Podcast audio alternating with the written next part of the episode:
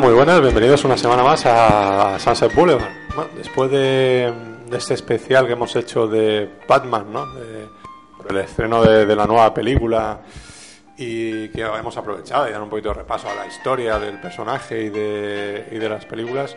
Bueno, pues estamos aquí otra vez una semana más en, en Ramón y Cajal número 4, aquí en el estudio que tiene Artegalia Radio en, en la sede universitaria. Y bueno, pues estamos. Estamos los que estamos, ¿no? Porque eh, ha habido gente que se nos ha ido de, vacaciones. Tenemos, sigue José Pedro por ahí de vacaciones en Sevilla, el cual manda un saludo para los oyentes de- del Sunset. Eh, tenemos a Miguel Ángel que también se ha tomado vacaciones esta semana. Y tenemos pues, con nosotros, a, bueno, José Ramón que está en, la- en su piscina. Y tenemos con nosotros a David Antón, muy buenas. Muy buenas. ¿Qué tal, qué tal la semana? Pues la semana iba bien. Iba, bien hasta bien. hoy, ¿no? Hasta hoy, que me he levantado un poco chof, como dirían las chicas. O, o como diría el tricicle, ¿no? Con el programa de, de Chof. Es probable, sí. Pues nada, eh, bienvenido una semana más. Programa, ¿cuál es este? El 94, ¿no? Creo, me parece que, que estamos ya, ya nos estamos acercando al 100. Dentro de poquito. Puede ser el 92 según esto. Si no tenéis ninguno escondido en el monitor, por ahí en el ordenador. No. El, el último es 91. Sí, 91, pero ¿qué pone de especial? No pone nada. No, yo creo que es el 93 o 94, ¿eh? Bueno, tú sigue presentando que ya lo busco. Así que, pues nada. Eh, tenemos también eh, a un colaborador de estos de, que, tenemos, que tenemos en el programa que, que normalmente eh, llega en la parte final. Es el que. eh, es como, como digamos, un- ver un capítulo de Star Trek que tú dices, hostia, va a haber una gran batalla aquí espectacular, todo eso.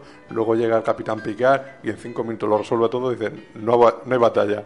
En, en este caso, él llega, cerramos el programa y nos vamos al turco. Eh, Marco, El comodín, ¿no? claro.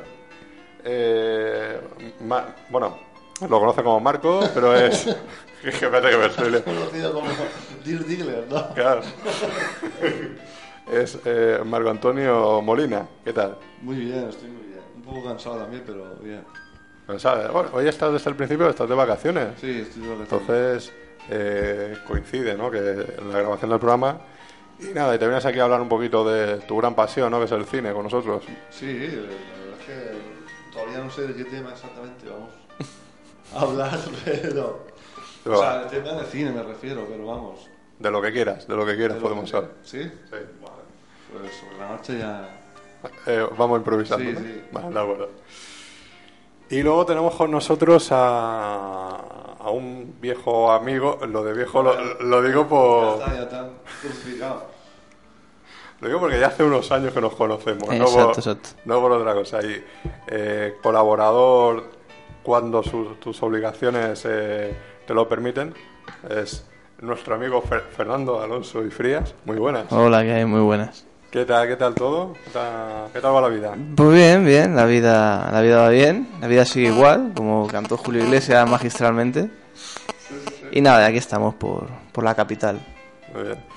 Eh, tú estuviste hace un par de meses aquí en un programa especial que hicimos sobre Spielberg, que bueno, que como ahora algunos oyentes saben, pues de fatídico de- desenlace, ¿no? Pues sí, yo creo que el programa más recordado, sobre todo por todos nosotros, y yo creo que, que la gente pues anhela escucharlo.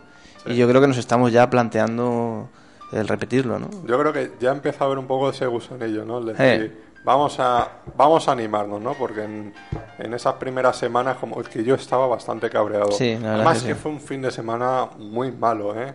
Porque claro, ese viernes se nos hundió el programa y luego el sábado, claro, ese, ese bodrio de película, ¿no? Indiana 4. Mm. Así que, es que no... Fue un mal fin de semana. Pues sí, lo que tienen las catástrofes que nunca vienen solas, ¿no?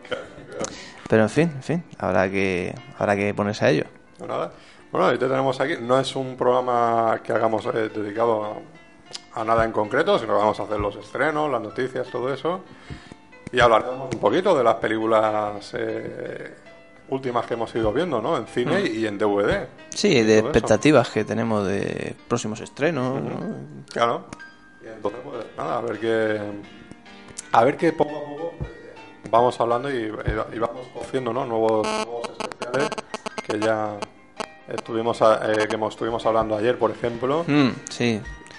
Sí, sí, yo creo que el especial ese de Clint Eastwood tiene que caer, pero, pero ya, ahora a final de año, ¿no? Yo creo que, que va a estrenar Eastwood una o dos películas. Sí, ahora tiene un ritmo el, el hombre que no Puede ser ¿eh? el momento, sí, cuanto más años cumple, más Con películas. 77 años me parece que tiene. 78 creo que tiene ya. 78, sí. Está, vamos, ¿Sabes? Eh, rodando dos películas por año. Eso, ya veo, dos o, o tres, que tiene Eh. otro proyecto ya por ahí todo, o sea que...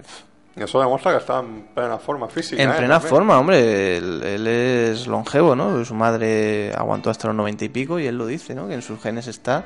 Eastwood ha sido siempre muy, muy deportista y se mantiene además muy bien, así que bueno, que, que dure, que dure. Pues nada, bienvenido, bienvenido una vez más al Sunset. Muchas gracias. Y, y esperemos verte antes del programa 100, ¿eh? Sí, sí, O sea, esperemos, esperemos. Antes del programa 100.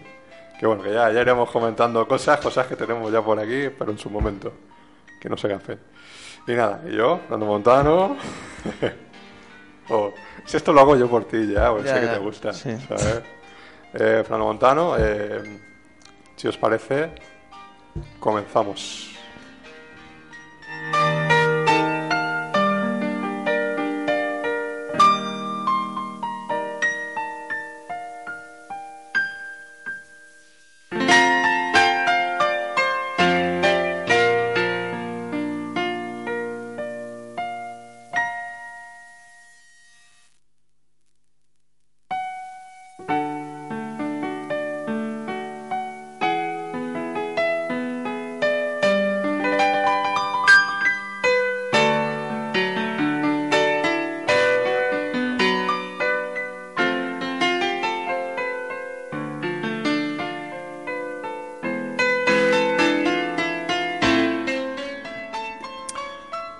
Bueno, pues dime, Marco. Sigue, sigue. No, no, si lo quieres decir en antena puedes decirlo, ¿eh? Aquí, aquí puedes decir tacos, ¿eh? Ya, ya, ya. Yo he abierto los micros, que hable el que quiera. Eh, pues nada, en ausencia de, de nuestro querido Miguel Ángel, no sé, de nuestro querido Miguel Ángel, pues eh, David procede a comentarnos qué infames estrenos tenemos para la semana del 23, Dos. 24 de... 22. Hoy es 22. Bueno, hoy a 22. partir, bueno, a partir del fin de semana del 22 de, de- de agosto. De, de hoy. Pues sí, claro que yo. Bueno, muy bien, está muy bien. Está agosto. muy claro. Está, bien. está bueno agosto, Estamos ¿no? bien, ¿no? Esto Bueno, es para que luego se nos diga, no, no digáis fechas temporales. eh, aquí no, no, no, ni la hora ni nada decimos nunca. Bueno, pues vamos con una película española dirigida por Ángel- Ángeles González con Malena Alterio, Esperanza Pedreño y Antonio de la Torre. Está basada en una novela de Elvira Lindo y narra la historia de Rosario, Malena Alterio y Milagros, Esperanza Pedreño, que son dos amigas y son barrenderas. También son jóvenes y no tienen ni novio, ni coche, ni amigos, ni futuro. A pesar de lo cual luchan, se pelean, se divierten, se quejan e incluso ligan, hasta que un día un encuentro inesperado dará un vuelco a su vida del modo más sorprendente. No te preocupes, Marcos. Estos ruidos son habituales. sí. Eh, sí, son los espectros que tenemos aquí, que se nos vienen del sótano a- al estudio. Al estudio. Eh, yo creo que esta... ¿Habéis visto vosotros lo de ataque verbal Mm, del Miguel Albadalejo? No. No. Hay una de las historias que la protagonizaba esta, eh, Elvira Lindo, que, que era una barrendera. Y o sea, una historia cortita de 10 minutos o así, y que yo creo que, que se ha inspirado, o se ha, o se ha basado en, en un poco en ese guion de esa especie de corto ¿no? que hizo dentro de la, de la película, porque tiene toda la pinta, era exactamente lo mismo, pasa que en 10 minutos.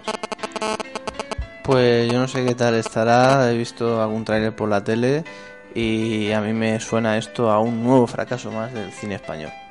A pesar de que salga en pelotas Malena Alterio. Hombre, eso siempre es un aliciente interesante para encontrar ese fotograma o ese momento por internet. Pero más allá de eso, sigo sin darle mucho crédito tanto a la historia como a su eh, recorrido comercial, ¿no? Sí, la verdad es que lo dudamos. Oye, igual me equivoco, pero ahí, ahí va, ahí va el pronóstico para su estreno. No, Ah, ahí el- va el vaticinio. El éxito español de la semana viene después. Sí, sí, a, nos- Estupendo. a nosotros so- somos los primeros que nos gustaría que el cine español fuera bueno y... que fuera bueno y que triunfara. Y, y triunfara, ¿no? Pero ni lo uno ni lo otro. Es que no, sí. Si la prueba está en que, el- excepto en los festivales como San Sebastián y todo eso, no, no hay cine español fuera de, de nuestras fronteras. Una, dos películas como mucho. Así que... En fin, ¿qué más tenemos por ahí, David? Bueno, pues tenemos Bangkok Dangerous, que es un remake de los hermanos Pan, Danny y Oxy, con Nicolas Cage de protagonista, James Wade, Charlie Yeun, Philip Walley y Swan Delany. Eh, la película original es del 99 y se titula igual y va de un asesino profesional que recibe un encargo en Bangkok para acabar con cuatro objetivos, pagado por un gángster local. Para lo que lo ayuda, qué mal escrito está esto. Bueno, le ayuda Echarle la para- a los de alacalle.com. a la calle.com. Bueno, pues para que lo ayuden, contrata a un recluta en, en, en Hong Kong, o que se llama Con, no sé qué pone aquí. Es un ladronzuelo que planea matar al terminar de- el trabajo. Eso. Que lo planea matar cuando acaben el trabajo. Para no dejar ningún rastro, eh, eso. Las cosas se complican, Joe se enamora de una joven sordomuda y deja que la simpatía de Con, que es el que ha contratado a este, perfore su corazón. No sé yo, esto hecho por los coreanos, vale, aunque los directores sigan lo mismo, pero yo americano y con Nicolas Cage no me... Hombre, la película original es más interesante que, que imagino que esta, sinceramente. Es una pena un actor como Nicolas Cage de contrastada calidad que de las últimas 20 películas ha hecho 3 buenas y 17 malas, ¿no? Esta, no De- sé de a qué grupo pertenecerá de las dos. Yo creo que Me huele que más que a las de las 17 malas, pero que es una pena.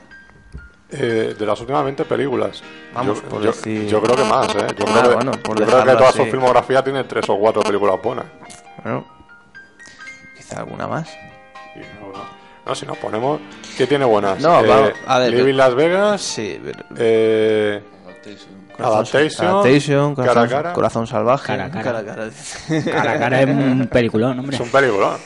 Lo que No. pasa es que él lo hace como el gulo. Lo que le pasó a Nicolas Cage es lo que le ha pasado, por desgracia, a muchos actores y actrices cuando ganan el Oscar, ¿no? Que ac- acceden o adquieren un estatus ya de superestrella y si no saben llevar bien sus carreras, pues lo que hacen es ganar mucho dinero, pero luego la carrera artísticamente se hunde. Hay quien lo más o menos lo sabe compaginar, haciendo algún bodriete, pero luego alguna película mejor, aunque sea rebajando su caché.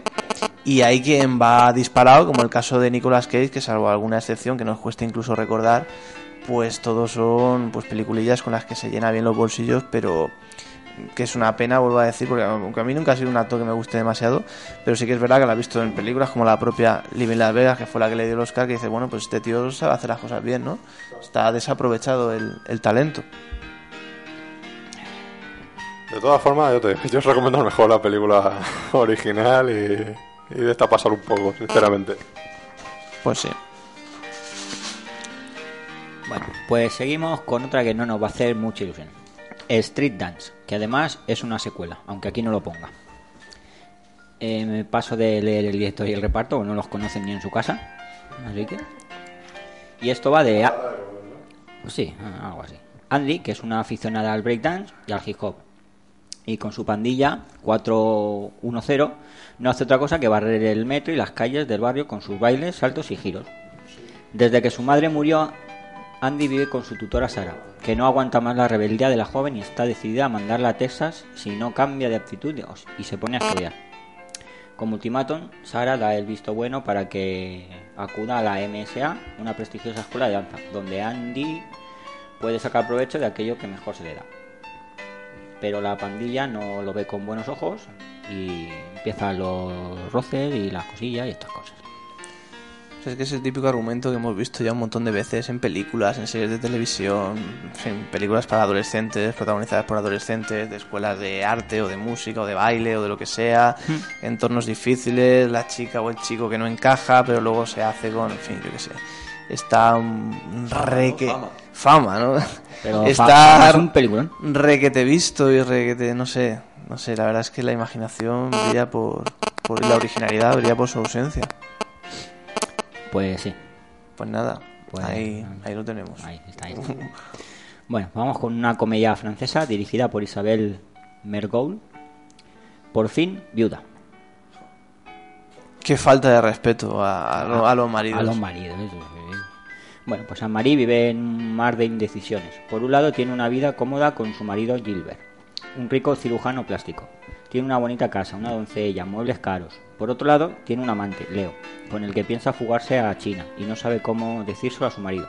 Un día Gilbert, como el propio nombre de la película indica, se muere en un accidente y lo que aparentemente la libera de sus ataduras, pues no, no parece que la termine de liberar de sus ataduras. Esta mujer es una eterna insatisfecha, si lo tiene, tiene de todo. Yo me cambiaba por ella, pero ahora mismo no le falta de nada.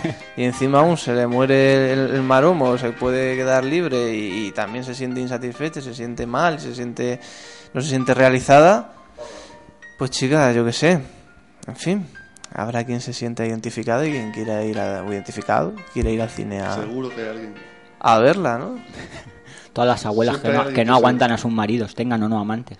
Sí, tampoco es una película que así eh, argumentalmente de primeras pues llame mucho la atención o despierte mucho interés, eh, en mí al menos, vamos, no. Pues no. Fernando, si puede coger el micro que diga algo. No, a mí tampoco me, me atrae. Si estoy de acuerdo contigo, sinceramente. O sea, Bueno, así me gusta. por fin viuda, no sé, tío, es que... Seguro que Ah, ah, está maciza, porque suele ser, ¿no? Que en la viuda en cuestión, maciza, hombre. Mira, no aquí en el cartelico se ve de espaldas. sí, ¿no? Sí, Y además el cartel es bastante pequeño. Como yo en Rambo, ¿no? Le, le falta la metralla, le falta el machete ahí. Es que, de, mm, no sé, hay tantas películas ya de esas también, como, ¿cómo se llama? O sea, de, eh, esta de la, había una que era también de la- las viudas alegres o no sé qué. Tam- Sí, Era así, alegre, ¿eh? la viuda alegre. ¿no? De- eh, es- esa ya es otra cosa. Era... La viuda alegre ya es otra cosa, hombre. Ah, bueno, pero vamos, que hay películas así con viuda y esto es un tema también que está muy tratado. Es un subgénero en sí mismo. Películas de viudas. Películas de viuda, ¿no? Ostras. Bueno, Bueno, pues vamos con el estreno español de la semana. Carlitos y el campo de los sueños. toma ya. ¿eh? con Gustavo Salmerón, Irene Visedo, José María Pau y el niño Guillermo Campra. A sus 12 años, Carlitos desea dos cosas por encima de todo, una familia y jugar al fútbol. Pero es huérfano y don Hipólito, el director del orfanato donde reside, odia el deporte. Lo único bueno del orfanato es que Carlitos comparte sus penas, pero también entra- entrañables momentos de diversión, alegría y, trastadas con sus amigos. Bueno. Decir que en esta película creo que hace un pequeño papel o un cameo Raúl. Raúl González Raúl. Blanco. ¿Sabes? Que bueno, todos sabemos, porque no hay más que ver en las ruedas de prensa, que tiene unas facultades artísticas interpretativas y vamos, fuera de serie, ¿no? Las futbolísticas están ya de capa caída, pero las interpretativas, a lo mejor el futuro de Raúl está ahí, en el cine. En el cine, ¿no? O sea, dice... Bueno, ayer escuché una entrevista al director y decía que, que Raúl es un cachondo mental, ¿eh? O sea, que, está que haciendo, que está haciendo bromas todo el rato, que, tal, que no es la imagen que se tiene de él en, en, a lo mejor por televisión, por las ruedas de prensa y todo eso. Pues nada, habrá que conocerle personalmente para cambiar a lo mejor es la que- imagen que tenemos, porque desde luego la que proyecta... a lo mejor él y Guti son la alegría de la huerta, ¿no? Sí, Luego- sí, vaya, vaya pareja. Son los que están ahí diciendo, ¿saben aquel que dio y todo eso? Sí, sí, seguro que sí. Ahí contento, sobre todo los... Madre mía, la, la de chistes que le contará a Luis Aragonés y todo eso, ¿no? Claro, seguro, por eso no lo convocó. Estaba amargado ya de oírle. Bueno, entonces que vais a ir al cine a ver a Raúl. Que, que venga él a verme a mí. sí, yo sí. voy a, yo si acaso puedo ir a verlo jugar en un campo de fútbol. Que me va, Pues a, ya, que me va a pues ya- salir más caro. Pues ya son ganas también. Si no... Me- Él y los 10 más que jueguen. Si, si no son... Si no he visto la de Real, la película, voy a ver esta. Menos sé, tú que eres madridista a tope. Sí, seré madridista, pero tampoco soy tonto, ¿no? Para, gastarme el dinero en ver eh, eh, esta clase de películas, sinceramente. Bueno, bueno. Eh, qué bien ponemos el cine español, sí señor. Luego querremos que nos den una subvención o algo. Eh, no sé, es que de verdad no. Eh, bueno, no es el primero que, que sale. bueno, eh, futbolistas y todo eso, por ejemplo, aquí en España han salido en alguna que otra película. Porque, por ejemplo, sí, Guti y Elguera salieron en la de Torrente 3. Ah. Salían en un pequeño cameo. El Fernando Torres también eh, ha salido por ahí en alguna, no sé. Me- Raúl sale en gol. En Gol y- también, y es Gol verdad. dos. Sí, sí. Ahí, ahí. Bueno, Tú eh, dilo al micro. Pero en- di, dilo, di, di la primera palabra. Gol dos, no, no, ¿sabes? la- lo que has dicho antes de gol 2. Jo, Gol 2. Madre mía. Admitimos barco, pero no es eso lo que has dicho. Eh, no, pero en, en la primera salía Raúl ahí. Eh, hace un camello con Zidane y Beckham.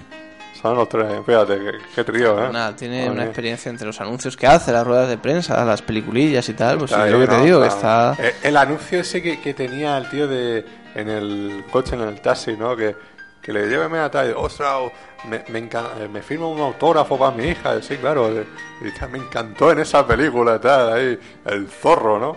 Y te, lo, Ah, sí. y te lo ve el tío con la cara, tío, este tío, este tío es tonto, ¿no? Porque, pues, ¿Y tú, David, nunca has visto a Raúl en un campo de fútbol? O sea, me refiero en persona. en directo no. ¿No? No, sí. no he podido ir a verlo cuando venía aquí con el Madrid a jugar contra el Hércules o la Yo sé, Alicante o esto, que tampoco te- es que haya jugado mucho en estos casos. A ver, Y evidentemente a Madrid en no. el- cuando el Hércules estuvo en primera división, en el 97, ahí era la segunda temporada de Raúl. ¿eh? Será- Sí, pero yo ahí fui listo, fui a ver los partidos que ganaba el Hércules. O sea, el del Barça. Pero si viste, lo- que viste son muy pocos entonces. Pues da igual, si a Pero, mí con el eh, del Barça me sobra. Pero ese fue un buen partido, coño. Entonces ese es el que... O sea, Barcelona que le den, o sea, No, claro, Bueno, y- creo que y la conversación y- está derivando un poco en temas extracinematográficos. Como que siempre. A lo mejor. Pero que podemos perder oyentes que no sean de, del Madrid. Bueno, pues seguimos con otro peliculón, estelar, grandioso. Foan, licencia para peinar, Toma ya. De Dennis Dugan, con Adam Sandler, John Turturro, Rod Schmeiger, Chris Rock, María Carey y John McEnroe. Vaya reparto, sí señor. O sea, eh, excepto actores hay de todo. Hombre, John Turturro, Bueno, sí, pero... cuando Mira, se John pone en una Turturro- película seria, Sí, pero yo no sé por qué a veces se meten... a, a veces no, se sí, casi siempre. Se meten en este tipo de fregados. Pues bueno, porque lo llaman. Bueno, por si a alguien te interesa, la película va de un peculiar y extremadamente preparado agente israelí de los servicios secretos del Mossad que finge su muerte para poder trasladarse a Nueva York y poder cumplir el sueño de su vida, convertirse en peluquero. Lo que en principio parece tarea fácil, no lo es. Y rápidamente se da cuenta de que no es tan sencillo escapar de sus propios raíces. Vamos, una película real como la vida misma. Sí, ¿tú has visto el tráiler? He visto algo, vi, vi un, un reportaje que, que echaron por el telediario y curiosamente, pues creo que le pregunta, creo que era a Adam Sandler, pues parece ser que, y no es broma, que la película ha levantado cierta polémica, ¿no? Porque como está el Estado de Israel por ahí en medio y tal, que si eh, le preguntaban que si estaba haciendo chanza o broma con el conflicto palestino-israelí, esto y lo otro y tal, y él decía que bueno, que hay que reírse, que no sé cómo le había, se le había ocurrido la idea y no sé qué. Pues me parece muy bien que, que se haga broma un poco de todo y poner un pozo crítico sobre la actualidad, pero una comedieta de estas, quererle poner un trasfondo donde, donde no hay, porque desde verdad que Adam Sandler es que es una parodia de sí mismo, si es que alguna vez fue algo, ¿no? Que yo creo que ni eso. No, ni eso. Yo creo que es- es- repite su, su personaje una y otra vez y, quiere meterle, intentar buscar un oportunismo donde no hay, ¿no? Un- intentar coger por los pelos un conflicto, intentar hacerle una comedia, una parodia donde que realmente no le sacas o vamos, no creo que tenga pinta esto de... A lo mejor sí, pero vamos, no es que parece, suena a chiste, pero a chiste burdo, ¿no? Realmente a... Pero nada, el que quiera que vaya. No sé, es que eh, yo creo que de todas formas Adam Sandler tampoco hace la gracia o, como, se, eh, como se, se- se le supone, ¿no? A lo mejor como puede hacer gracia en Estados Unidos. Es que no, no creo que terminen de cuajar ninguna de sus películas aquí. Sí, yo creo que Adam Porque- Sandler exactamente tiene su público allí en Estados Unidos, pero que fuera de Estados Unidos no es prácticamente sí, claro, tiene sus películas y eso, pero Adam Sandler Es conocido, pues tú para sí- el gran público no, no es así una gran estrella como otros. También es el caso de Chris Rock, por ejemplo, ¿no? que está Claro. en, el, en el reparto, que allí también ha tenido mucho éxito y programas de, en la tele y tal, pero fuera no, no ha cuajado apenas. ¿no? Bueno, se le conoce, ¿no? pero no es un, un gran cómico, una, un gran actor cómico como han sido muchos otros que sí que han tenido su tirón, Sí, ¿no? como tenemos fuera a- de América. Como tenemos aquí, ¿no? Nuestros cómicos de aquí, que a lo mejor si hacen su película, su serie, pues claro, no van a ser más conocidos de eh, fuera, ¿no? Realmente. O sea, es que no. O, va- o van a hacer la misma gracia que puedan hacer aquí. Si es que es eso. Ya ves, pues, los antecedentes que tiene este tío, esa Little Nicky. Little Nicky, que es, que es espantoso eso, que, que sinceramente no hay por dónde cogerla. Y esta que también la de. ¿Cómo, cómo se llamaba? La, esta con, con el del coche fantástico, con, de- el, con Michael Knight. Eh, David Click, Hasselhoff. Click, creo que era, ¿no? Sí, sí, Eh, la de- he dicho Michael Knight, ¿verdad? No he dicho He David Hasselhoff. Pero Michael bueno, Knight tanto de- monta. Monta Lo, tanto. lo mismo. El de la vigilante en la playa. Eh, esa película era espantosa. Y encima te la vendían como una comedia y no era una comedia. Es que era- la comedia era, se supone, supuestamente, los prim- primer cuarto de hora, 20 minutos. Luego era un drama. Y un drama muy malo. Bueno, ha quedado claro que no es no está en nuestro catálogo de actores preferidos. No. Ah, Y claro. todavía no he visto, no hemos visto la de eh, la que hizo con Paul Thomas Anderson de eh, La- Life Aquatic. em- em- Embriagado de amor. Ah, no, Ah, yo sí que la he visto, Embriagado. yo sí que la he visto. ¿Tú- ¿Y qué tal está esa? Pues me decepcioné porque es una película que no hay por dónde cogerla, porque no hay por dónde cogerla en el sentido de que no sabes muy bien a qué quedarte, si es un drama, es una comedia, es surrealista, te la está contando en broma, en serio. Hombre, Paul Thomas Anderson es un buen director, ¿no? Sí, sí, y su mano se ve, lo que pasa es una película como, iba a decir, no experimental, pero sí como algo independiente, como algo Menor, diferente, ¿no? ¿eh? Menor, sí, sí. sí, sí. Hombre, eh, dentro de la filmografía de Sandler, igual que debe ser de las peores de Anderson, pero de las mejores de Sandler, ¿no? Puede ser. Y sí que es verdad que tiene algunas escenas que sí que son curiosas y tiene- hay una que tiene él una cita en, en un restaurante con una chica y tal, que es así que te partes de risa porque es, es memorable. A él le da un ataque de histeria y se pone a destrozar el baño y luego un camarero le llama la atención y él lo niega todo y tal. Y la verdad es que la vez, es, es- sí que es, tiene unos puntazos graciosos, ¿no? Pero luego te- la escena siguiente o la siguiente te saca bastante de la película y no sabes muy bien a qué quedarte, ¿no? La verdad es que es una película rara, una película rara. Bueno, bueno. La tengo pendiente ahí para ver. Bueno, y para acabar esta gloriosa lista de que estrenos todavía de la queda una. semana, queda una. Vaya por Dios. No, si quieren qué nos somos. Digo el título, Space James. Hala, vamos a otra cosa. Venga.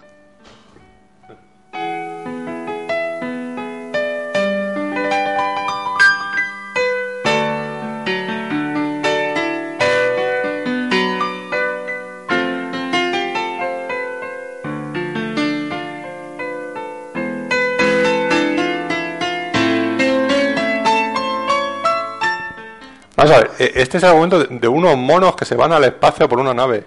Algo así, ¿no? Sí, mira, mira. Es que- espera, espera, te lo leo. Cuando una sonda de la agencia espacial que ha costado 5.000 millones de dólares desaparece en un agujero de gusano intergaláctico, la agencia contrata a Ham III, nieto del primer chimpancé que fue al espacio, para ayudar a recuperar la nave extraviada. Ham es un alegre intérprete de circo, más interesado en probar la gravedad cero que en estar a la altura de su abuelo. ¿Pero esa película es de dibujos o de animación? Sí, o sí, sí, Ah, animación. Es. no, además es de, de uno de los creadores de Shrek.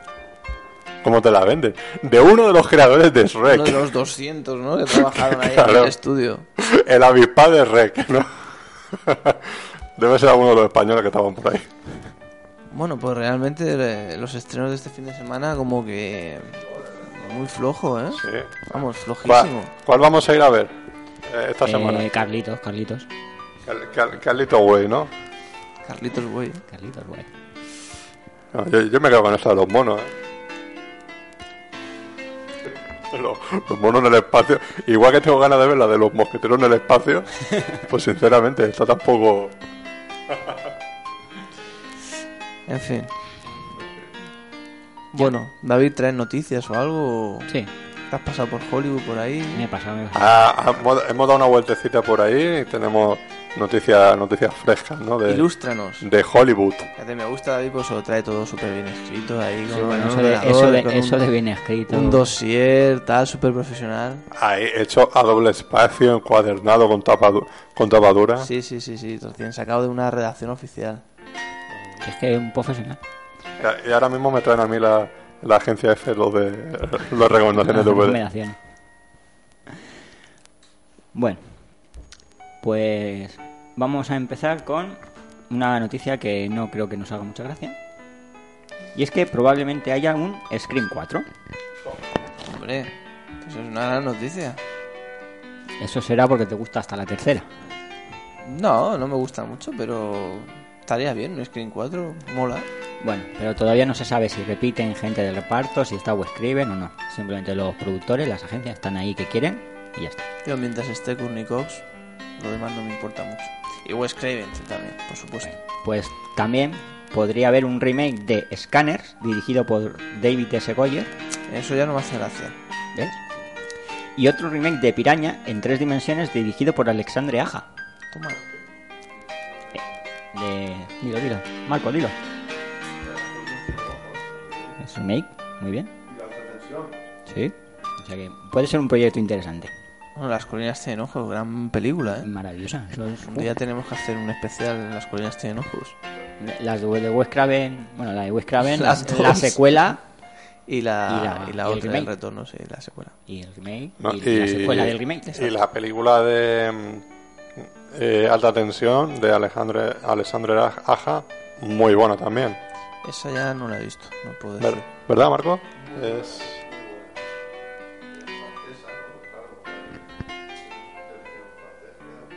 Pégate más el micro, hombre.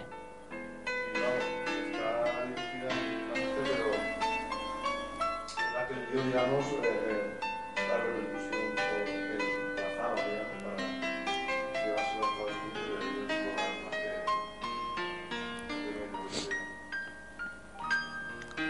Bueno, pues todos rumores sin confirmar, ¿no, David? Sí, de momento, rumores sin confirmar. Lo que está, sí está confirmado es que si hace unas semanas comentamos el proyecto de Guy Ritchie sobre Sherlock Holmes, pues no es el único. Y se prepara otra película en plan cómica, con eh, producida por Jude Apatow, el productor de las joyas como Virgen a los 40, Super Salidos, Paso de ti, Pasado de vueltas qué- y estas cosas. Qué buena, sí señor, sí señor. Qué, qué desgracia de productor. Así sí.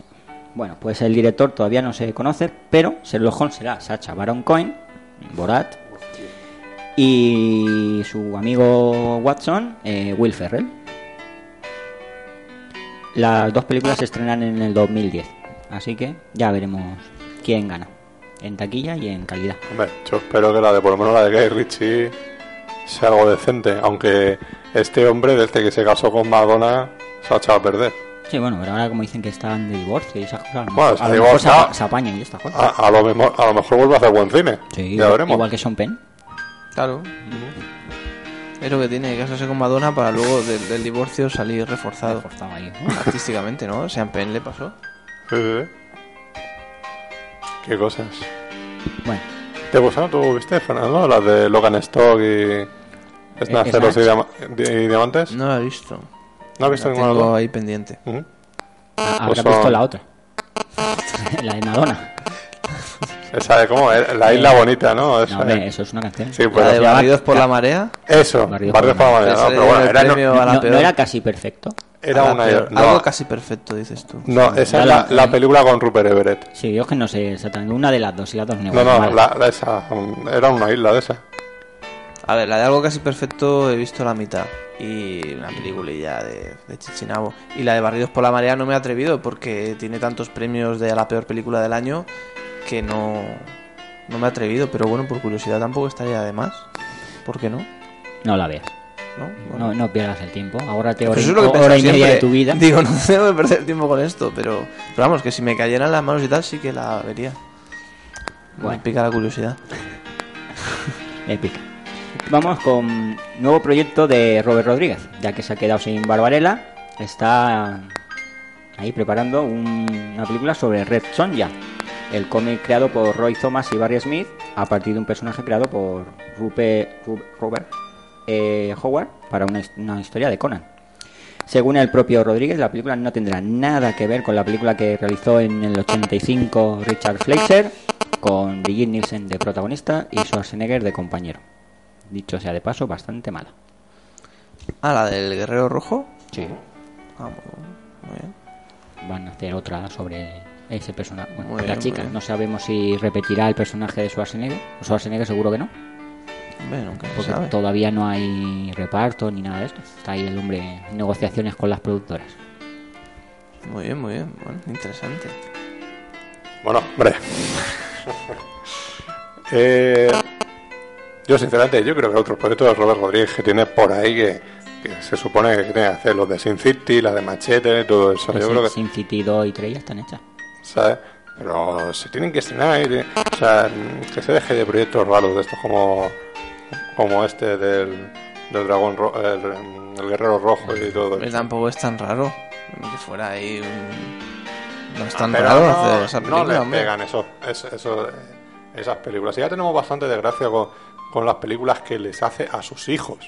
Que es que no, no tiene bastante con comprarle la- una película. No, no, él se la tiene que hacer. Él puede. Lo que tiene es el padre. Y millonario. Y millonario, exactamente. Creo que pues, son ¿Tú, tú dos también le vas a hacer una peli a tu hijo? Eh, no. De, momen- de momento no. De momento no. No quiero hacerle sufrir.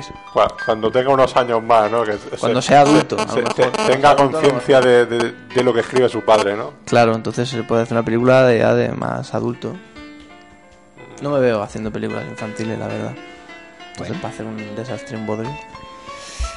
Bueno, pues vamos con casi la última. Eh, ¿Sabéis quién es Ruggero Deodato? Hombre, claro que sí, el director de Holocausto Caníbal y la lavadora asesina. Bueno, El gran maestro, conocido como el gran maestro. o sea, no, no me podéis fallar. Rullero mal. Deodato. Pues prepara un nuevo proyecto con caníbales como pro- protagonistas. Pero esta vez se trata de gente aparentemente normal, civilizada, que vive en una ciudad tranquilamente y todo esto. Pero tiene una afición un poco exquisita y le gusta comer carne humana. Así que la película promete gore a raudales, imágenes no aptas para los estómagos y estas cosas. Pero este hombre rueda con presupuestos ya dignos o todavía no. Eh, yo no. Sí. No hay. Digno. Supongo que será, seguirá estando dentro de la serie B. lo que pasa Pero la ya- serie B o de la serie Z, ZZ, bueno. porque Pero bueno, es, ya es una película de ficción, sin ningún tipo de. Que no va a disimularlo. Es de ficción, aquí, como la mayoría de las que ha hecho. Bueno, ¿qué opináis de Holocausto Can- Caníbal? Pues hombre, yo creo que Ruggero Deodato y Holocausto Caníbal tuvo la cosa de ser pionera en lo que es el cine, por así decir, gore, aunque no era exactamente, pero bueno, precursora en eso y precursora también de las falsas realidades, ¿no? En el cine, o de intentar que luego eso sea falsos Falso documentales, documental. aunque no un documental exactamente, pero bueno, jugar con eso, ¿no? Que luego también se ha reutilizado mucho. Eh, creo que fue pionero en eso, lo hizo sin medios, que es perdonable en aquella época, pero pero poco más creo que la película está muy sobrevalorada y muy es muy escandalosa por supuestas escenas que se supone que son verídicas por esa leyenda que se ha alimentado y de todo eso no hay absolutamente nada yo creo que es más la leyenda que otra cosa yo creo que hay que darle el valor que tiene en cuanto que fue precursora a finales de los 70 y de alguna manera influyó muchísimo en estos aspectos a todo lo que ha venido después que no ha sido poco pero ya está y luego si ves por ejemplo pues una película de Deodato como es La lavadora asesina es mala no malísima malísima hasta decir basta y es una pena. Pero bueno, para, en fin, para los que nos gusta este tipo de cosas y tal, pues, pues no está mal, es un dato más a tener en cuenta, ¿no? Pero creo que a cada, a cada uno lo suyo. Marco, yo sé que tú eres fan de Holocausto Caníbal. Pégate el micro. Pégate, pégate. Ah, eh, yo todas sus películas, la verdad. Y he visto muy pocas. De la lavadora asesina no, no me he visto. A ver, literalmente, cómete el micro. eh, tú, o sea, eh, es por, por donde te muevas, el micro va contigo. O no te muevas, que No también. te muevas, exacto. Y yo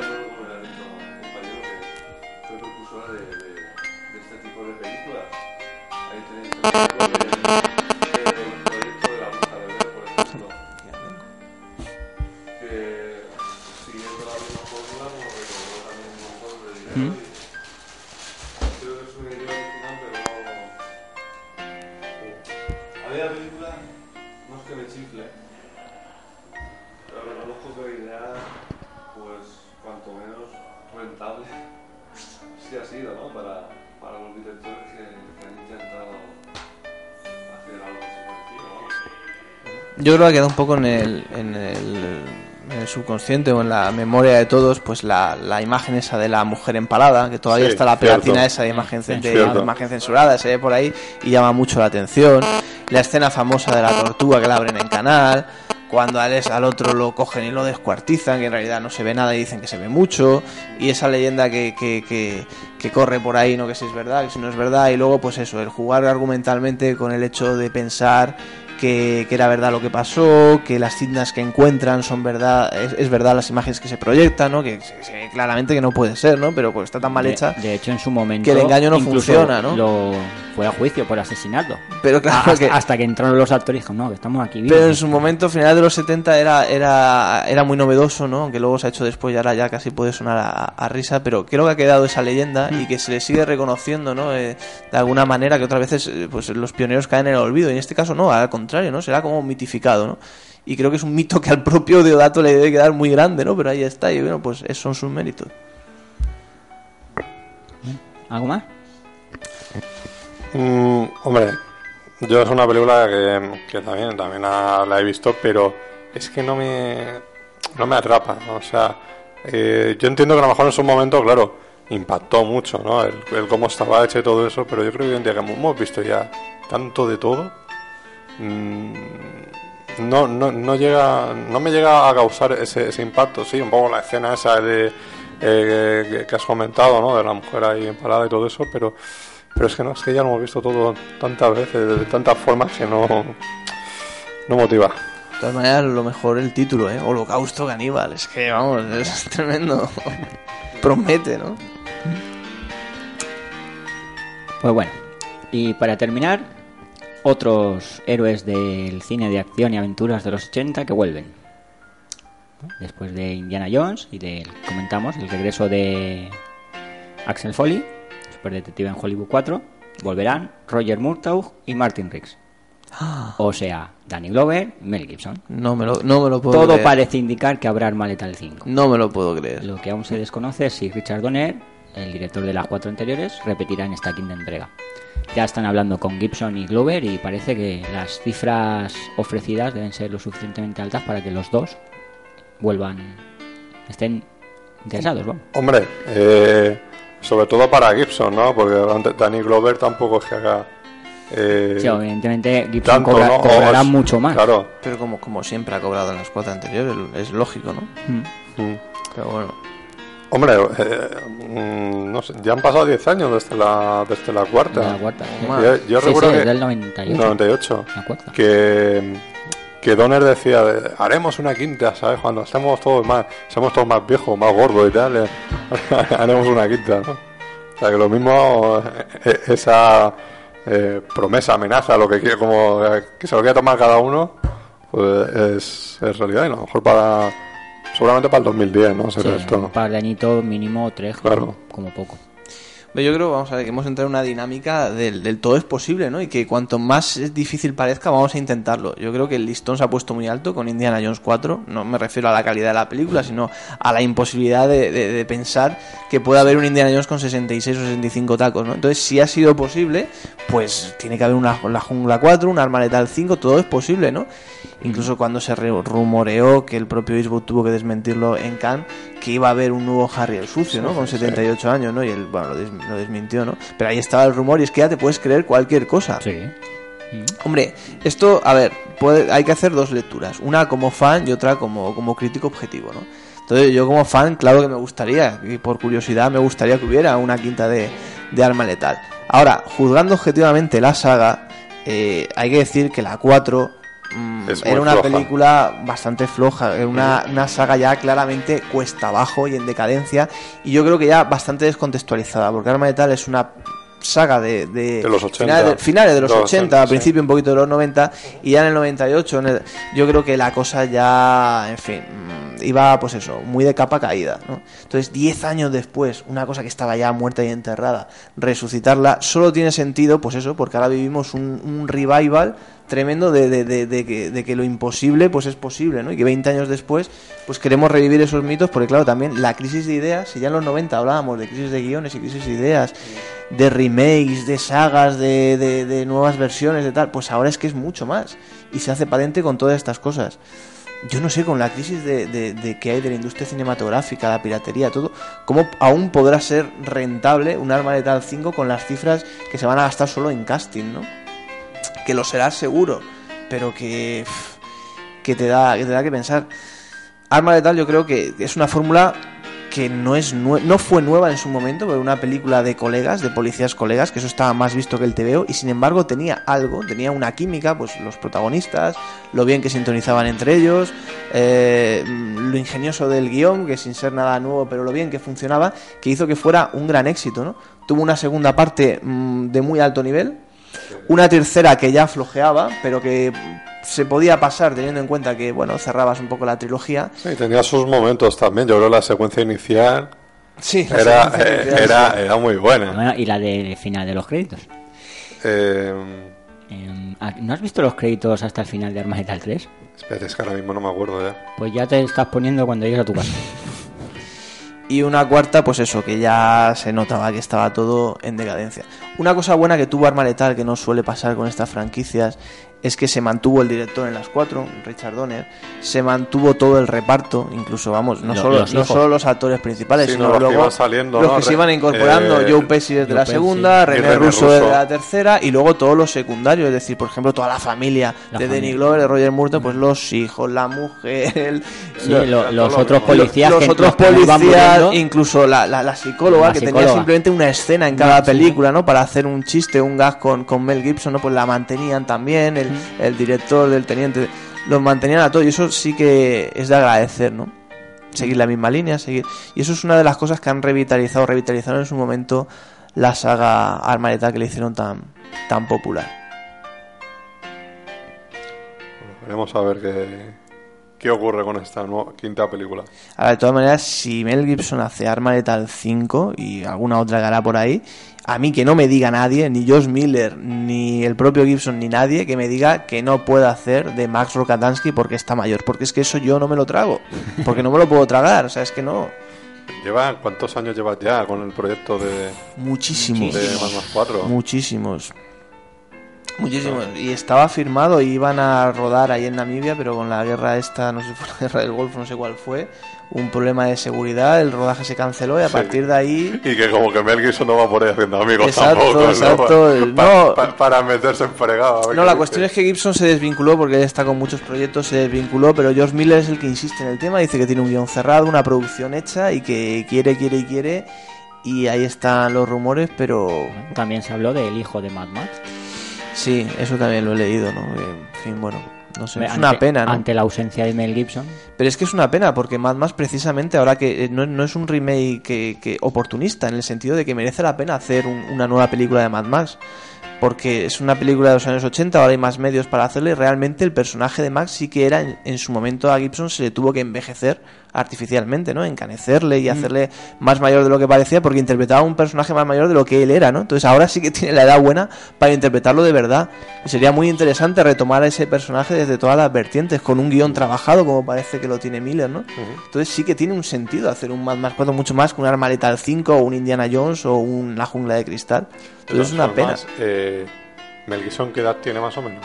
Mel Gibson ronda ahora creo que son los 47 o Tan así, joven. Pues yo, yo, lo- yo le metí no llega a los lo- 50, Yo le ¿eh? No los llega, no 50 llega, no llega, no llega. La, eh, Mad Max, la 1 era del 82, ¿no? no no la No, 1 la era del del 78 79. 78 79 79 sí Él llevaba la un- 2 del 82 y la 3 del 85 Vale, no, me, me he confundido. Eh, llevaba un par de añitos, me parece, haciendo cine. O sea, tenía 21 años, creo que cuando hizo la Exacto, de, sí.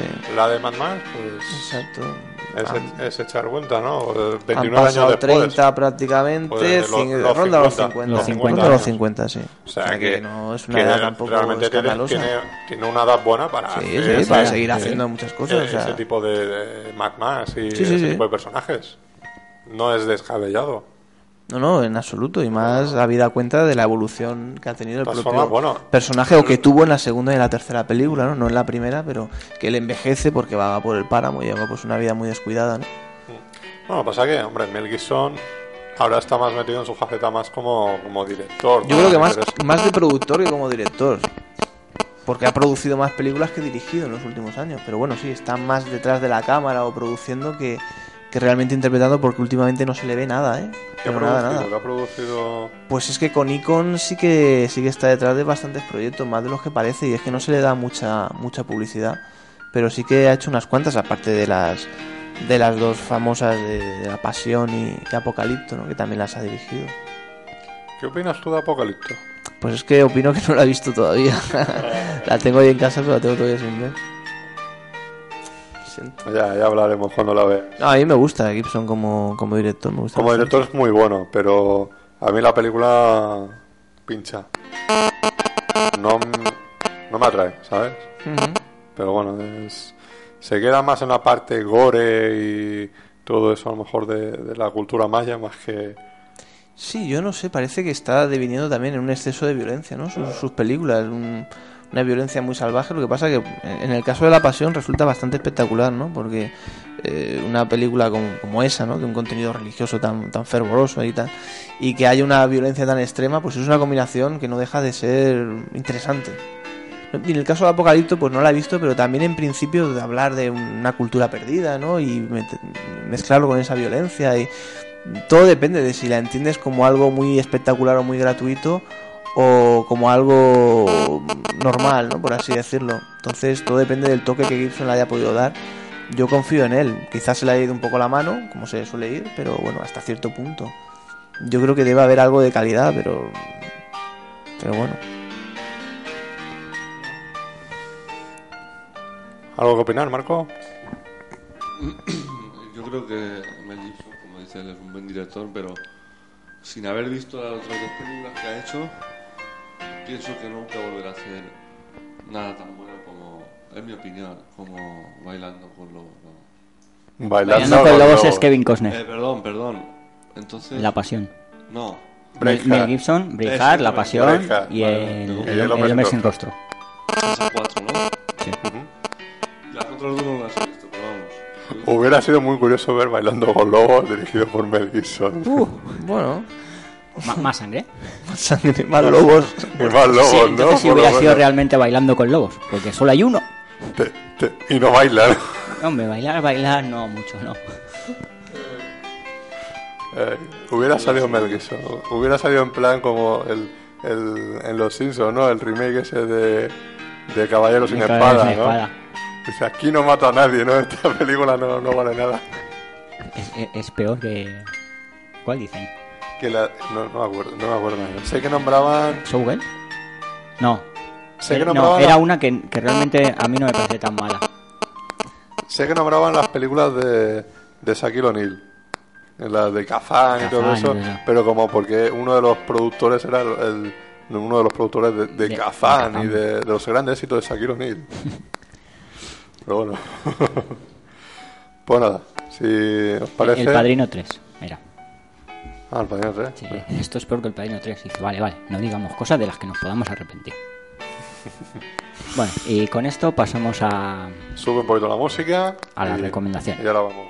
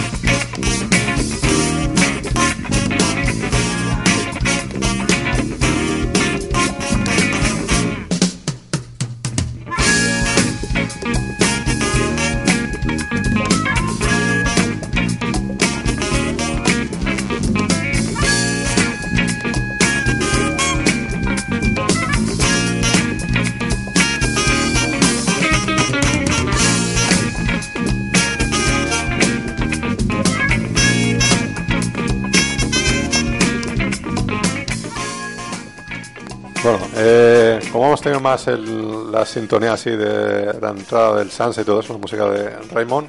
Ahora vamos a variar un poquito, vamos a poner de fondo eh, nuestra música de blues que tanto nos gusta, ¿no? Traffic de Blues de, eh, de Copilés. Para nuestro arreglo de, de la CAE. Y nada, pues vamos a seguir con la parte esta de, que- tenemos de las recomendaciones. Pero mm, no solo vamos a hacer recomendaciones de DVD, vamos a hablar de DVDs, sino que también vamos a, a hablar un poquito de, como en esta se- última semana, o en todo lo que llevamos de verano, básicamente han sido eh, especiales lo que estamos haciendo, ¿no? Pues el de fútbol, el de Batman, el de series que se han dado el salto al cine, etcétera, etcétera. El del Sunset Playero, que no sé si escuchaste, eh, Fernando. Pues no tuve oportunidad porque como tengo varios programas todavía un poco atrasados, eh, voy poco a poco, pero Pues sí, ese- lo tengo pendiente. Eh, de- ahí en la playa, ¿sabes? Eh, Estuvo, estuvo The. Beach, que se dice. Y tenemos, tenemos vídeo, ¿eh? que hay que hay que subir. Ah, pues eso. hay que subir. Y bueno, pues vamos a hacer un poquito de repasi- un repaso ¿no? de lo que hemos visto, de lo que queda por ahí pendiente, ¿no? De, en verano y todo eso. Y no sé.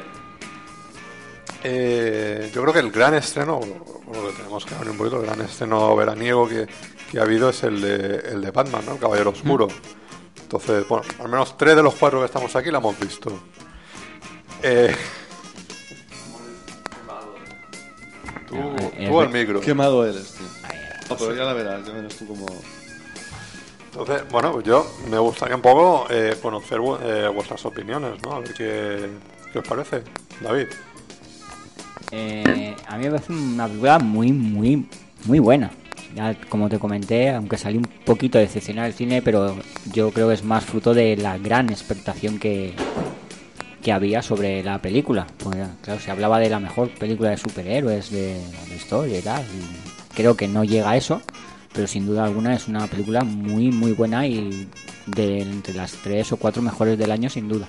Sí, en el IMDB, por ejemplo, le ponían un, un 9,2, un 9,3 de, de puntuación. Por- por- y por encima superando al Padrino. padrino. Superando al padrino, ¿eh? Fíjate. Marco, ¿qué te parece a ti? Yo, sin ser, sin ser o sea, seguidor de los cómics y sin haber visto la de Batman Begins, he visto solo las dos de Tim Burton, o sea, las dos que hizo Tim Burton. Voy a opinar, o sea, que la, la película está muy bien filmada, una película de acción muy buena. Y el mejor papel que ha hecho en cine para mí, el chico este que murió, el Hugh Ledger, para mí. Vamos. Gran película. Bueno, eh, tú, Fernando, ¿no lo has visto? Mm, Sí, yo soy el, el- el del 25% que no, que no lo ha visto, los aquí presentes. No, pero comentaré una cosa de Batman y otra de Christopher Nolan. De Batman, esta no la he visto, pero sí que vi la anterior, la de Batman Begins, y me pareció una película muy buena. Creo que la mejor adaptación de superhéroe que se ha hecho hasta, hasta la fecha, que a lo mejor estará superado, no lo sé. Y Batman yo creo que tiene un recorrido cuando menos curioso, ¿no? Porque las dos primeras de Tim Burton en su momento, muy ochenteras, eh, marcaron, bueno, no sé, marcaron tendencia, ¿no? Porque teníamos a lo mejor, todavía nos quedaba el recuerdo de, otro superhéroe que era Superman, como más luminoso, como más, no sé, ver estas películas más surrealistas, más oscuras, más estilo Barton, eh, pues cuajó mucho, ¿no? Fueron grandes super éxitos. Después no- nos vino el planchazo con las dos de Joel Schumacher, ¿no? Con Batman Forever y Batman y Robin, que eran infumables, sobre todo la de Batman y Robin, que es que vamos, es que no había por dónde cogerla. La saga se quedó, la franquicia se quedó ahí estancada durante muchos años. Y vino Christopher Nolan y hizo Batman Begins, ¿no? Con además con un reparto espectacular, ¿no? Pues estamos hablando de Christian Bale, de Michael Caine, de Morgan Freeman, de Roger Howard en aquella, en esta creo que no, No, repite, pero de Kathy Holmes, de, de este el comisario Gordon, Gary Oldman. de Gary Oldman, en fin, un reparto de lujo, ¿no? Y Christopher Nolan, decir que es un director que quizá empezó muy bien y ahora se está acomodando un poco, aunque sigue dando muestras de su enorme calidad, ¿no? Eh, es- tiene esa obra de arte que es Memento, que es una auténtica obra de arte, de las mejores guiones que se han podido hacer en la historia del cine. Y yo recomiendo una película suya anterior, que apenas es mediometraje, porque dura unos 60 minutos, que es Following, que es en blanco y negro, que está rodada, es cine independiente puro y duro, y que se puede ver, en- sobre todo en estructura de guion, cómo es el pozo y la antesala de lo que va a ser después Memento, ¿no? Es como, como el ensayo general de lo que va a ser Memento. Después de Memento eso le supuso dar el paso del cine independiente al cine más comercial. Entonces algo se ha perdido en ese paso, ¿no? El, el- el estar encasillado en el formato thriller y en el mundo de Hollywood le ha dado la oportunidad de ser más comercial, de tener más taquilla, de codearse con grandísimos actores, pero claro, pierde un punto de, de independencia, de, de originalidad, de vanguardia, ¿no? Pues ahí está Insomnio, que es una gran película, es un gran thriller, pero no deja de ser un thriller. Ahí está Batman, que pero claro, ya estás haciendo pues películas de superhéroes, no estás haciendo cine independiente como Memento, como entonces quieres decir que, que es un gran director, pero lo que podía haber llegado a hacer, ¿no? Si no le hubieran dado tanta pasta o tanto... yo creo que con que, que las- la gran película suya es Memento, ¿no? Sí. Y que si hubiera seguido por esa línea, pues hubiera sacado algo más de partido de lo que le está Ah, sacando ahora. Entonces están poniendo gran- grandes películas, grandes thrillers en sus manos, ¿no? Que en manos de otros directores más comerciales serían auténticas castañas Sí. y que en manos suyas quedan como películas dignísimas, ¿no? Sí. Como grandes thrillers. Lo que pasa que quizás su talento diera incluso para más, que no es claro. poco, ¿no? Entonces se está centrando pues ahora en el Batman, en la segunda parte de Batman, en la película está El Prestigio, ¿no? Que para mí es la más floja suya, aun siendo una buena película, en Insomnio, buenas películas, pero que de Christopher Nolan siempre esperabas a lo mejor un poco más, ¿no? Quizá si se centra en algún proyecto menos comercial, pues quizá volvamos a ver al Nolan de, de Memento, ¿no? Pero aún así siempre Christopher Nolan es garantía. Yo sabía que con El Caballero Oscuro, estando Christopher Nolan detrás y manteniendo todo el reparto y todo, que iba a ser una, una muy digna secuela de lo que ya es una muy muy buena película de, de Batman, ¿no? Que no era un reto fácil, ¿eh? Porque con los precedentes que habían, las dos de Tim Burton tan personales y tan controvertidas y polémicas en su momento, y las dos de Joel Schumacher que fueron aquellos, bueno, un, un estrepitoso, no fracaso porque en taquilla por lo menos la de Batman Forever, pero Batman y Robin tuvo más taquilla que la otra. también, ¿no? Pero, pero no se atrevieron a hacer una siguiente porque... No, las críticas eran es tan que- malas y de hecho el público salía del cine cabreado. Mm, Es que vamos, no- fueron, aquello fue tremendo, ¿no? Entonces se quedó muy en punto muerto el tema Batman y resucitar a Batman unos años después de la manera tan personal que lo ha hecho Christopher Nolan y con ese plantel de actores tan extraordinario no era tarea fácil, ¿eh? Ni para Nolan ni para nadie. Entonces centrarse además en ese trasfondo psicológico, atormentado de Batman y tal. Yo creo que lo ha hecho como, como nadie, superando a un digno Tim Burton, pero superando en mucho a un, vuelvo a decir, digno Tim Burton, ¿no? Bien. Eh, hombre, yo creo que, que a mí también Christopher Nolan me gusta bastante. Sí que no he visto la del truco final. Hmm. No, la, mm, no sé, porque tampoco es que me atraiga mucho el, El tema. en sí el tema, ¿no? Eh, pero hombre, yo creo que es un director que es lo que tú dices, es una lástima que ahora se centre más en hacer películas como Batman, entonces, que son grandes películas, pero tú dices, podría combinarla, ¿no? Yo creo que esa película que hay entre media de Batman y Batman, en lugar de ser esa de a lo mejor la del truco final, podría ser un cine más independiente, ¿no? Que se, le, se, le, se lo podría permitir, ¿no? Sí, yo creo Porque que sí. eh, ese tipo de películas eh, más comerciales que te dan más dinero, que te hacen vender en taquilla, te, siempre te suelen dar el, el- es- esa, Esa libertad eh, para poder libertad de, hacer. de que luego los productores y, y que tú mismo puedas afrontar proyectos más arriesgados, más interesantes que que no se queden enca- encajados a lo mejor en, ese género, en el cine de género, ¿no? que se, se puede llamar en este caso género de cómic o, el género ya más de thriller, ¿no? sino que sean películas más independientes ¿no? y que él tenga la libertad absoluta de hacer lo que quiera dentro de esa, de esa película ¿no? y de montarla como le salga de las narices. Aún así sigue mostrando un muy buen nivel y tenemos mucha suerte que el proyecto Batman haya caído en sus manos y no en la de cualquier otro desaprensivo. A mí a veces sabe lo que me da miedo de Christopher Nolan, que se convierta en un segundo Brian Singer. Porque Brian Singer siguió un camino paralelo. Empezó Pues muy bien con, un, con eh. un par de buenas películas independientes y luego se especializó en thrillers comerciales, en superhéroes y tal. Y la diferencia es que Brian Singer fue decayendo la calidad de sus películas, eran comerciales, pero iba decayendo muy a las claras y Christopher Nolan sigue manteniendo un buen nivel. Es, un- es una película que, por ejemplo, eh, esta última, El Caballero Oscuro, eh, si analizamos, en este caso, ¿no? no son cuatro patas, no, son cinco patas. Una dirección, producción, guion, interpretación y música. Pues está claro, por ejemplo, en lo que es en dirección, la película es de un 10. O sea, Eso seguro. pues es realmente muy muy buena, ¿no? O sea, utiliza muy bien los movimientos eh, de cámara, ¿no? Mejor eso ya dentro de cada uno, pues eh, pues lo que estuvimos hablando eh, ayer, Ayer. David y yo, ¿no?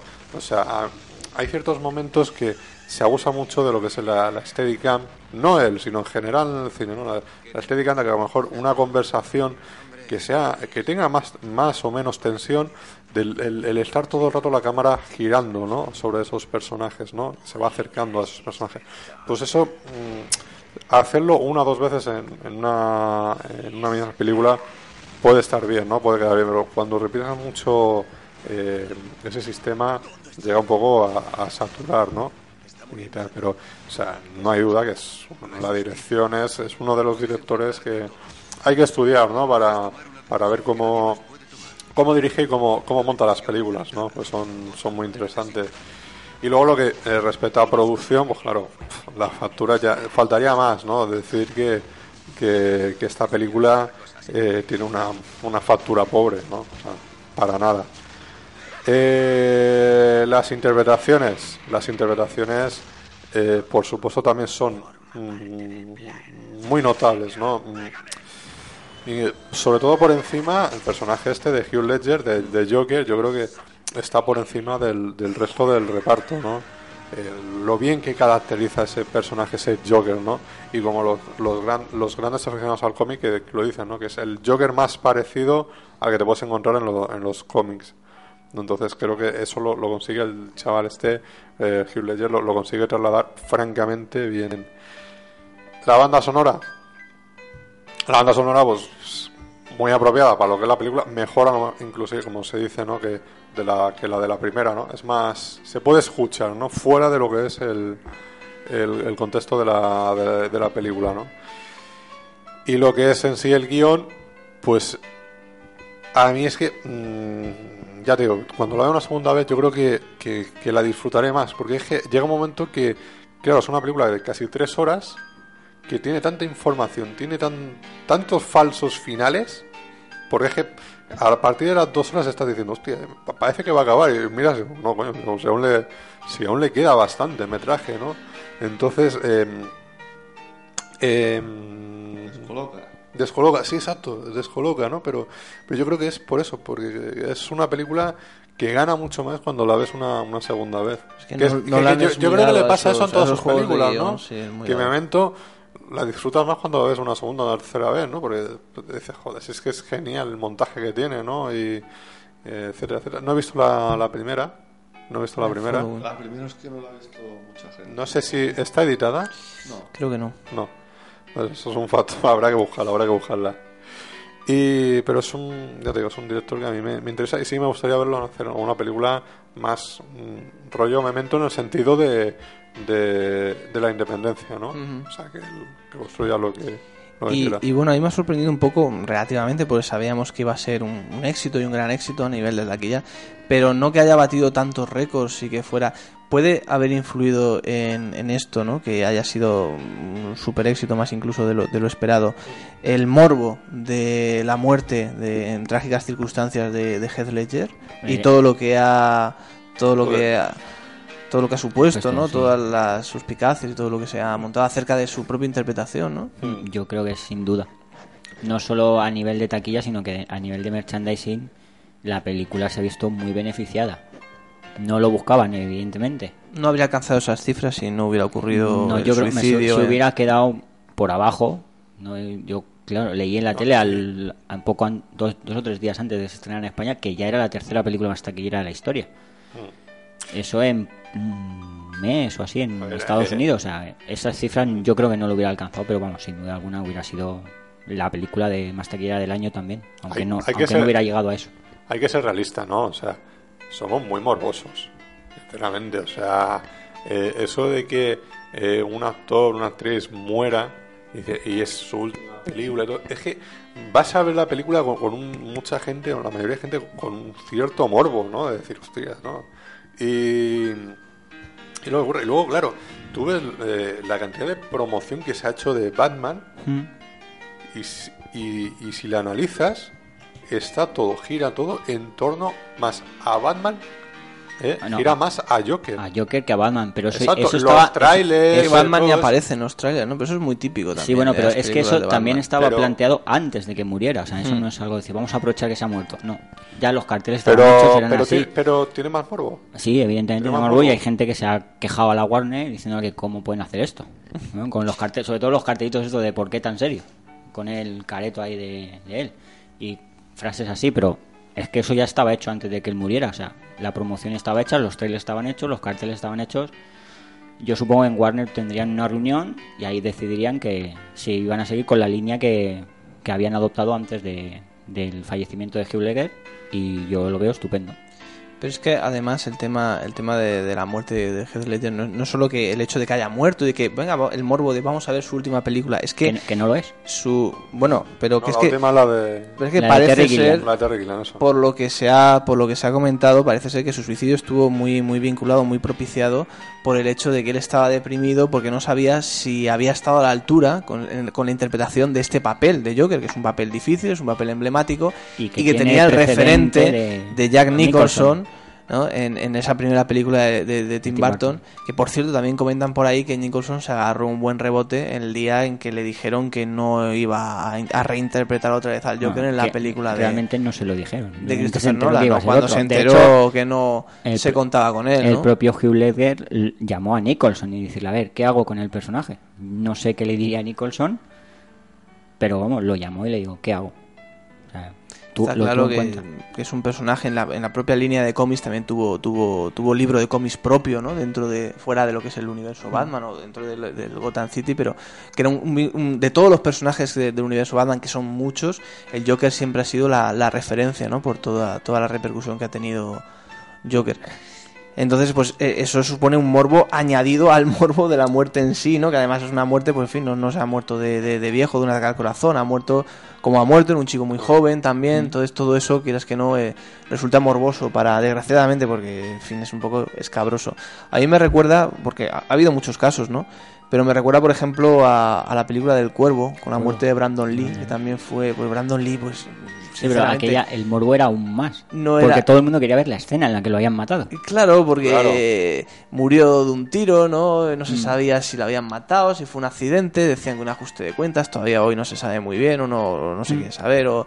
Y también eh, en, aquella, en aquel momento fue eh, mm, dijeron que se había terminado la película mediante ordenador, utilizando unas técnicas que entonces eran muy novedosas, ¿no? Que utilizando imágenes que se tenían grabadas de él, ¿no? Las habían insertado en planos nuevos y cada aquello era, bueno, ¿cómo, cómo se puede hacer eso, no?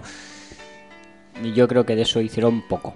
Y yo creo que una película como El Cuervo, que no era para tanto, fue un super éxito debido al, al morbo que tenía la muerte de un actor que apenas habíamos oído hablar de él, que sí era el hijo de Bruce Lee, pero que, que tampoco... Pero no, había pasado con más pena de gloria por el Exactamente, cine, sí, Sí, había exactamente. hecho su propia muerte la que le hizo, la Sí, que le llevó al estrellato, ¿no? Claro, Brandon Lee quería hacer. eh, no quería que lo encasillaran ¿no? dentro del género de acción, de las artes marciales, como su Que, padre. que es lo que había lo Y- que hizo en toda su carrera. Y, y quería, y, y quería eh, ir a Hollywood y todo eso y hacer más, ser un actor de, de comedia romántica, de todo eso, ¿no? Que, pues, y todo lo que hizo, pues fíjate, todas estas de Láser Misión, Láser Mission, eh, etcétera, etcétera, etcétera, o sea, la, todo que, una- la que hizo con Dos Lundgren, que no, para ser lo que es no está mal.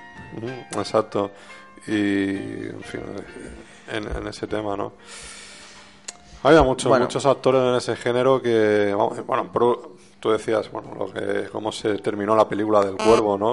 En el caso, por ejemplo, de su padre con Juego con la Muerte, se solucionó poniéndole un casco de moto y, de- y tirar para adelante, ¿no? Que ya se notaba do- do- dónde era y dónde no era Una solución más barata. Sí, Sí, sí. no, eso- en aquella época lo digital no, no es que no se llevara, es que no, no era posible. Así Ya, bueno, pues se podrían haber calentado la cabeza de otra manera, pero bien, está hombre, bien, está lo- bien. la Soluciones lógica era para todo. un doble. Eso Claro. sí. Como madera, cuando David nos falte, pues a- a- en algún rodaje o lo que sea, habrá que ponerle un casco. No me refiero eh, ya de que muera, sino de que te largues del rodaje. habrá que poner a alguien con un casco. ¿Piensas cabrearme hasta ese punto? Sí, que no se iba a notar la altura.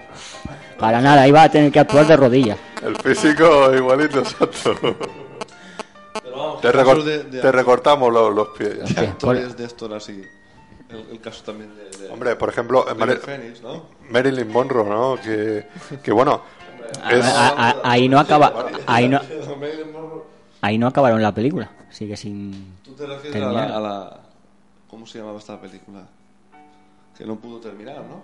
Esa. Sí, la que no pudo terminar, pero... ¿Cómo se llamaba? No me Eh, acuerdo. no, no recuerdo el título, pero vamos, o sea, es también otro caso como, como, el, como el de Hugh Ledger y todo eso, o sea, es, es, es, el mismo, o sea, por tema de barbitúricos y todo eso, o sea... Y, bueno, River Pero claro, Phoenix, es que el ella, ella, ella eh, eh, por ejemplo, lo que se comentaba, ¿no? De que ahora, eh, ahora ha salido un libro sobre eh, historias de Hollywood y todo eso, que entre las cuales se habla de, de Marilyn Monroe, ¿no?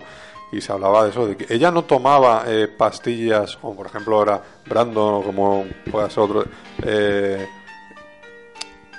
debido a la fama o debido a tal, sino es que ella mm, era mm, tendencia muy a a la depresión y porque realmente ella no se consideraba ni buena actriz ni que fuera capaz de, de llegar a serlo nunca, ¿no? Y estar al nivel del resto de sus compañeros le de, faltaba de- razón. de, de reparto. Tampoco es para. No, para hacer, a- a hacer Ni sangre para con ella, ¿no? Sinceramente, no. O sea, yo creo Tampoco que era tan con tan fallas y, y, eh, con lo a loco, loco. yo creo que lo hace bastante bien. la- la Teniendo en cuenta a los dos que tiene al lado. Quedaba muy bien en pantalla, pero Ya lo decía el propio Billy Wilder, ¿no? Que era un infierno trabajar con ella, pero que cuando le salía bien la frase, la secuencia, el plan y todo eso, de, que era lo, lo- lo- lo mejor del mundo, ¿no? Bueno, pues hasta ahí el comentario de, de Batman. De Batman. Caballero Oscuro. De Batman con Marilyn Monroe. Me has quitado la música, David, de- del blues, de Es fondo. que se ha acabado. Sí, que tú ponla, tú ponla de fondo. Venga, vamos a poner otra. Vamos A a ver. poner la misma, son nueve minutos además. Tú, tú ponme la, tú ponme el blues de fondo, que se vaya oyendo. Y bueno, pues yo no, no sé, ¿te destacarías alguna más de lo que tienes, Fernando? ¿Alguna que te interese de lo que se haya estrenado últimamente? ¿O, que, o, No, o de yo- lo que vaya a venir? Sí, tengo curiosidad, a lo mejor que podríamos comentar la, la de Woody Allen. ¿no? Sí, la de, ¿Cómo no. es? María Cristina. No, ¿cómo eh? Vicky- Cristina, Cristina Barcelona. Barcelona. eh, Gran título, sin duda. No sé qué podemos esperar del Woody Allen en español. llamado Barcelona Secas, ¿no? Sí, ¿no? Barcelona. Barcelona 92. No sé, ahí ver a Javier Bardem, a Penélope Cruz. Vamos a ver cómo nos llega también el doblaje, ¿no? Porque nos podemos esperar lo peor en ese sentido. Hombre, ya sabemos, Penélope Cruz no se va a doblar. Y, y Bardem, por ejemplo, en la última de que hizo la de con la de Milo Forman, la de los fantasmas de Goya, Mm. él tampoco se doblaba. No sé el motivo. Mira, Entonces- se doble o no se doble, si, se- si se dobla, mal, porque es que no, no nunca los doblajes quedan bien de por ellos mismos. Pasaba con banderas, ha pasado con Bardem en alguna película, es que no, por mucho que lo intenten. Y si los dobla alguien, que seguro que los doblará bien, pero claro, No le pega la voz. no, no le pega la voz, porque sabemos Hombre, que no es su voz. Claro. No es como verte a los actores americanos, ¿no? Aquí. última, perdón, la última de los hermanos Cohen, la voz de Bardem estaba doblada por, por otro y, y la verdad es que no, no, quedaba, no quedaba mal. Pasa que en la de Woody Allen, como es todo diálogo, son personajes tan Claro. verborreicos, pues claro, La verdad es que en aquella de los Cohen no hablaba mucho. claro. Era más presencia, yo creo, que, que diálogo, ¿no? Pero Y- en esta no. Y tampoco es que Bardem sea un actor que se caracterice por hablar mucho en pantalla, ¿eh? Por su buena edición, es más, yo creo su fotogenia, ¿no? O su, su im- imponencia, ¿no? Como... Trabaja mucho la, la edición y todo eso, pero o sea, no, mm, mm, le suelen dar papeles más físicos que, que, que verbales, ¿no? Sí, hombre, yo Es que imagino no, no- que... no recuerdo así una, alguna película de estas que... Mar adentro. Mar adentro. Mar adentro puede ser la... Sí. Puede ser la más verbal que tenga, sí. No, pero en cualquier caso, Mar Adentro también requería sobre todo una labor de, de caracterización Sí, sí, sí. ¿no? y, Sí, lo- y la- un acento, trabajar, el, trabajar el mucho el acento y Mm. mucho el ser muy expresivo con la cara. Porque era lo único que podía mover. Y eso yo creo que ahí Bardem lo bordó. Sí, yo creo que queda mejor que, que si hubiera sido Noriega, ¿no? Eh, bueno, eso sobre todo. Cual- cualquier cosa que haga Bardem será mejor que lo que haga Noriega. Bueno, ¿y qué le, ha, qué le ha pasado a Allen en España? Que al final no ha quedado muy contento y dice que no quiere rodar más aquí. Por la polémica, de todo el mundo, los medios de comunicación, ya sabes cómo son aquí, la prensa rosa y todo eso, ha acabado quemado con estos y dice que de puertas, que se va. Es que aquí, claro, aquí, Y- aquí no- somos como somos. Entonces él no ha roto el contrato con la productora, la había firmado por tres películas, pero ha dicho que no, que las sí, las hace, pero fuera de España. Pues qué pena, ¿no? Porque aquí se la recibió con los brazos abiertos, él también parecía que estaba muy Sí, la receptivo, verdad, se la ha tratado lo, muy lo ha bien. dicho siempre que a España En le gusta mucho, en pero, tal, pero- la prensa rosa, amarilla y sensacionalista Luego ya sabemos. también a veces Desde se, luego. se criticó mucho por el tema de la- las subvenciones que dio el Ayuntamiento de Barcelona, la Generalitat y todo eso, y fueron muy criticadas ¿no? en su momento. O sea, eh, esos millón, millón y medio de, de euros que, que, se, que se daban. ¿no? Entonces, claro, todo eso al final, pues a Woody Allen me imagino que le, también le, tiene que, afectar, ¿no? Eh, cómo se trata aquí, pues la prensa, eh, al tema de la farándula, ¿no? Del cine. Que, qué lástima, ¿no? Porque ya de Barcelona aquí a Alicante ya faltaba poco, ¿no? Sí, Para venir aquí a la sí, Ciudad de la Luz. Claro. En fin, pues nada, esperaremos. Ya Vi- Vicky Cristina en Alicante, ¿no? O algo de eso. Vi- Sí, Vicky puede Cristina. Alicante.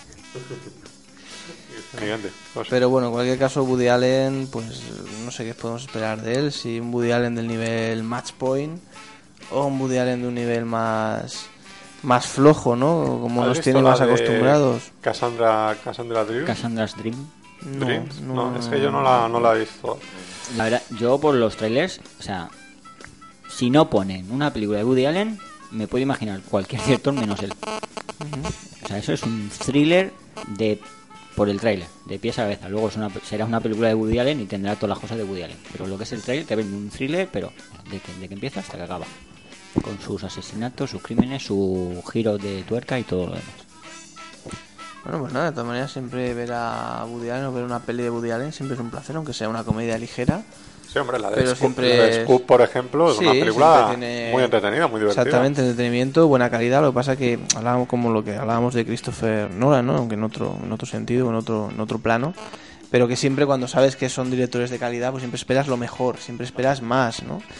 Pero bueno, aún así siempre también es un regalo, ¿no? Ver obras más pequeñas, decir menores, tampoco menores, pero más pequeñas o más menos ambiciosas, también es un regalo, porque un, un director con una filmografía de 40 años y con 40 películas o 30 o las que sean, no pueden ser 30 obras de arte, tiene que haber un poco de todo y también es, es, es bueno, ¿no? Que tenga que tenga unos descansos o que tenga películas menos ambiciosas o películas... Creo que es, que, que es bueno una filmografía ir un poco subiendo y bajando, Exacto. ¿no? Sin Claro. pegarse batacazos, Claro. ¿no? Pero dentro de un orden yo creo que está bien.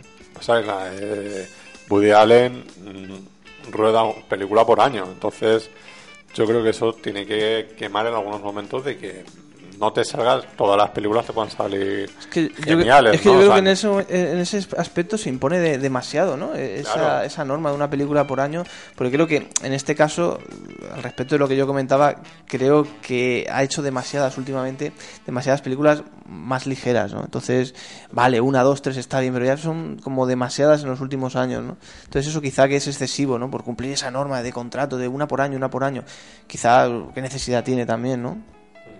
no está de claro. hacer o sea, todos los guiones que tiene.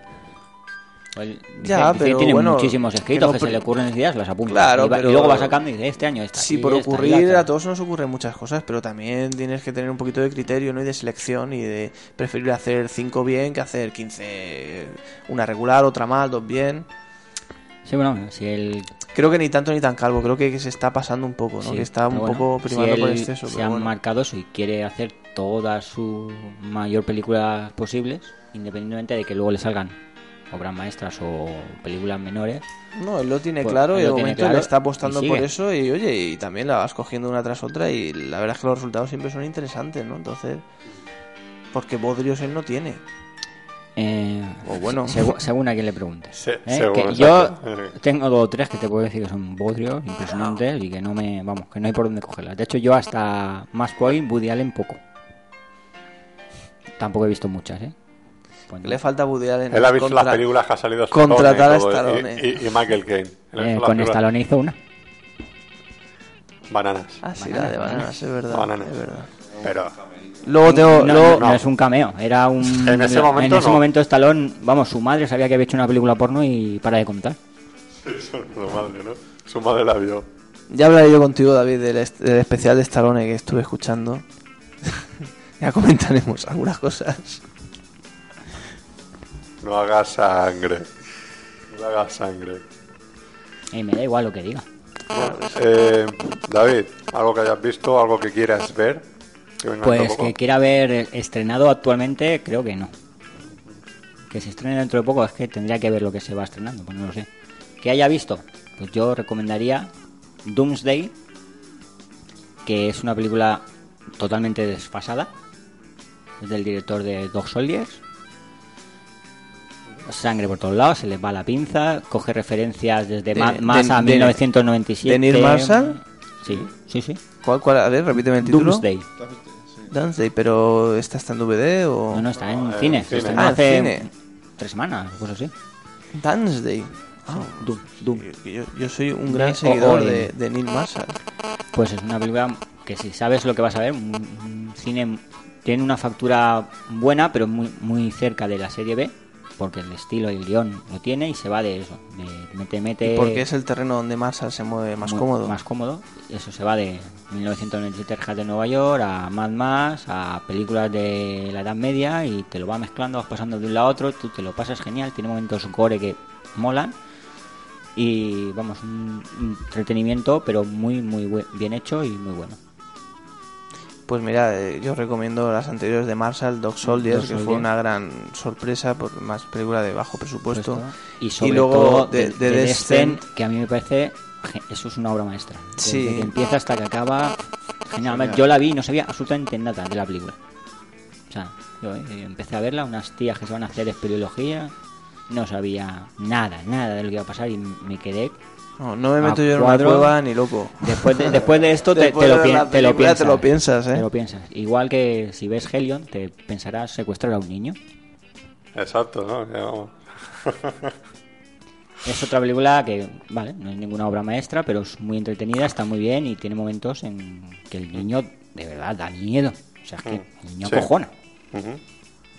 Sí, bueno, luego tiene eh, el reparto que, que los dos protagonistas que son caras conocidas de la De la televisión. tele, uno de Perdidos y el otro de Prison de Break. Prison Break. La chica de Prison Break, la doctora Tangredi, y, y el actor es el, el que hace el personaje de Sawyer. En, en Perdidos. Luego- bueno, luego está Michael Rooker, Ujú, que bueno, la mayoría lo recordarán por ser el amigo de Stallone en Máximo Riesgo, pero que hizo Esa gran película. Siempre sale. Stallone más o menos tiene que salir por Hombre, contrato es en alguna por tener película. una referencia de Sí. quién es este tío. También hizo Henry, Retrato un asesino, que es, Hombre, Pero Máximo mucho mejor. mejor película yo creo en su filmografía, ¿no? Que Eh, hombre, Henry para mí es una obra maestra y él es- está genial, maravilloso. Son películas muy distintas, tampoco vamos a compararlas. Pues no, la verdad es que sí que son películas distintas.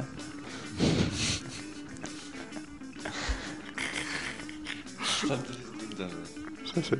Marco, eh, no sé, de lo que has visto, de lo que haya por ahí en cartel, de lo que vaya a venir, ¿hay algo que te, que te atraiga, que te seduzca? La verdad es que no tengo. O sea, la cartelera no la tengo. No tengo la, no tengo la cartelera así muy. muy... La momia 3, tú recomienda la momia No, no, no. Hombre, la momia 3 hay que recomendar a María Velo. 3. Es lo peor de la película. María Pero es que que lo vaya- Yo no peor- digo que sea ni mejor ni peor, digo que está bien buena. Y hace No, honor a sí, su lo apellido. estará bien buena, pero a los 5 minutos dices, Dios, ¿dónde está Rachel Weisz? El peliculón de María Velo en el barco de no, bueno, la- eh, una historia, Una un- Una historia de una violencia, historia de hombre. violencia, ¿no? Tiene ahí el, de el- violencia, el es escenón. Sí. Hostia, el- y el barcoyote también, ¿eh? O sea, yo lo ahí encima, encima de la barra. Y barra con su Y amiga The Dark, Pa- Dark. Dark, Y luego la película no, Ah, está chula. no tiene de nada, si es que no se desnudan. Si es que es una lástima. De Cooler. Eh, Con el argumento tan Cooler. guapo que podía haber salido. La verdad es que no, no, no sé que ahora mismo que hay en cartelera. Pero hay algo por ahí que, de- igual que por ejemplo lo que estamos hablando, el director de Dog Soldier y todo eso, que es un director que a ti también te gusta, ¿no? Esa Sí, película te gusta ¿no? y... y, mm, Dos Soldiers es una gran película. Una gran película de, de licántropos, ¿no? Además, con, con los efectos especiales están hechos muy a la vieja usanza, con no son los típicos efectos digitales. Sí, todo por ordenador, ¿no?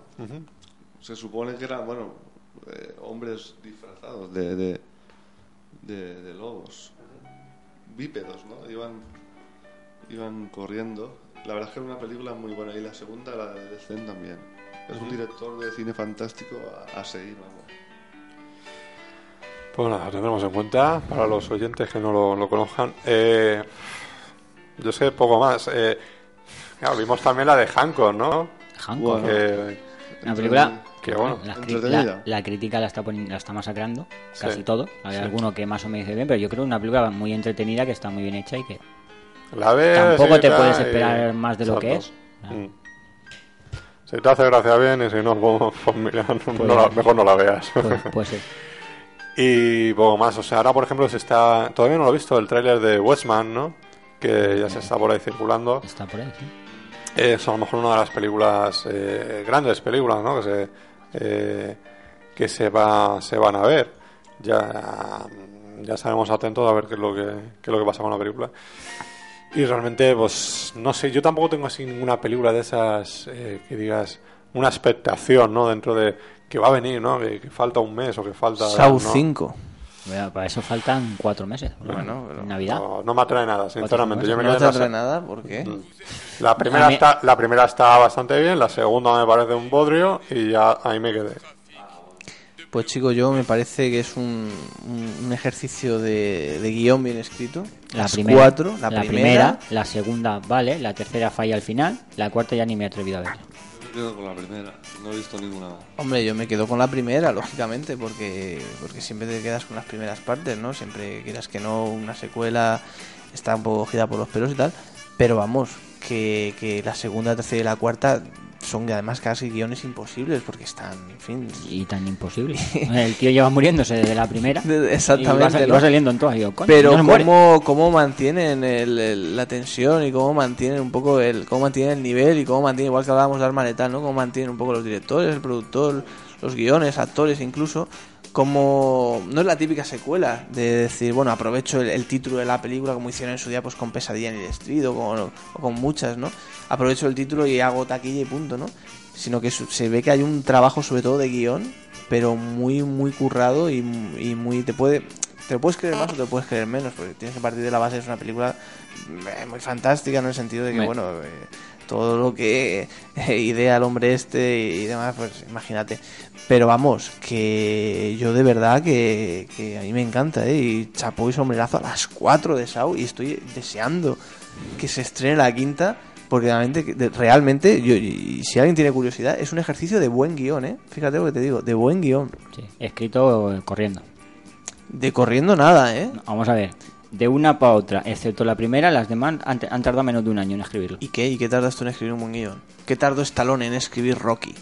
Rocky, hombre, eso- hay, hay excepciones. Rocky, Rambo lo- 4, ¿no? lo- Ram- no, Rambo 4 llevó escribiendo el tiempo. Rocky sí lo escribió en, en lo que es el primer borrador, claro, dos semanas. Pues eso te digo que yo lo veo muy, muy currado y de verdad que soy un auténtico fan de, de Saw y han hecho una tetralogía, pero fantástica y maravillosa y yo vamos pensando Pues nada, tú quédate con Saw y yo ya me quedaré con Stallone. que, que esto es una cosa que en otras circunstancias no habría por dónde cogerlo porque dices, bueno, pero como un tío eso que se está muriendo ya en la primera y haces la cuarta, quinta, la- y no, muy bien, a lo mejor en la quinta ya patinan, pero es que han sacado cuatro películas realmente fantásticas, ¿eh? Yo mm, aplaudo a- a- al, al guionista, los guionistas de Saw, porque realmente hay que aprender de ellos. Lo, lo tendremos en cuenta. Ya algún día me animaré a ver la tele. Veo, veo que no he encontrado eco. Yo creía que íbamos a tener aquí el club de fans de, de y veo que no. Yo hay club de Saw. Las demás, Eh, bueno, centrándonos ahora un poquito en la- lo que es la recomendación de DVD. eh, antes me gustaría hacer una, una ronda de a ver lo que habéis visto, lo que recomendáis cada uno. Eh, voy a decir un poco lo- los eh, pocos lanzamientos, ¿no? Realmente, o pocos lanzamientos interesantes, o pocos lanzamientos que, que se están haciendo ahora pues, en julio y agosto, ¿no? En DVD, y que llevamos un cierto retraso, ¿no? Eh, por ejemplo, para, para ti, David, pues ya sabes que se. eh, falta una semana. Va a salir, no, pero va a salir ya la de la de John Rambo Sí, La el, edición el- especial. el 28. de en DVD. Va a salir también la de Juno, de la película esta que estuvo nominada eh, a, lo- a los Oscars, a- ¿no? al- De, De Hard Candy. de Hard Candy. Exacto. Hard Eh, Candy, qué gran película. Por supuesto, tanto, tanto. Eh, también ha salido ya la de Pozos de Admisión.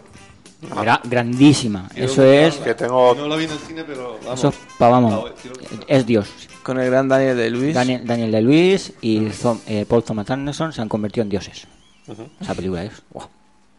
eh, yo tengo, la tengo pendiente, Lo pendiente respeto. de ver. Y, y bueno, luego, por ejemplo, una película que a ti, Marco, te gusta mucho, que es la de eh, El demonio de las armas, ¿no? El Yo- eh, demonio de las armas. Sí, El título en inglés es que... Gang Crazy, sí. Gangrel, eso. Eh, y bueno, lo que ha salido también de o esa colección que está sacando Vanity, Vanity Films, ¿no?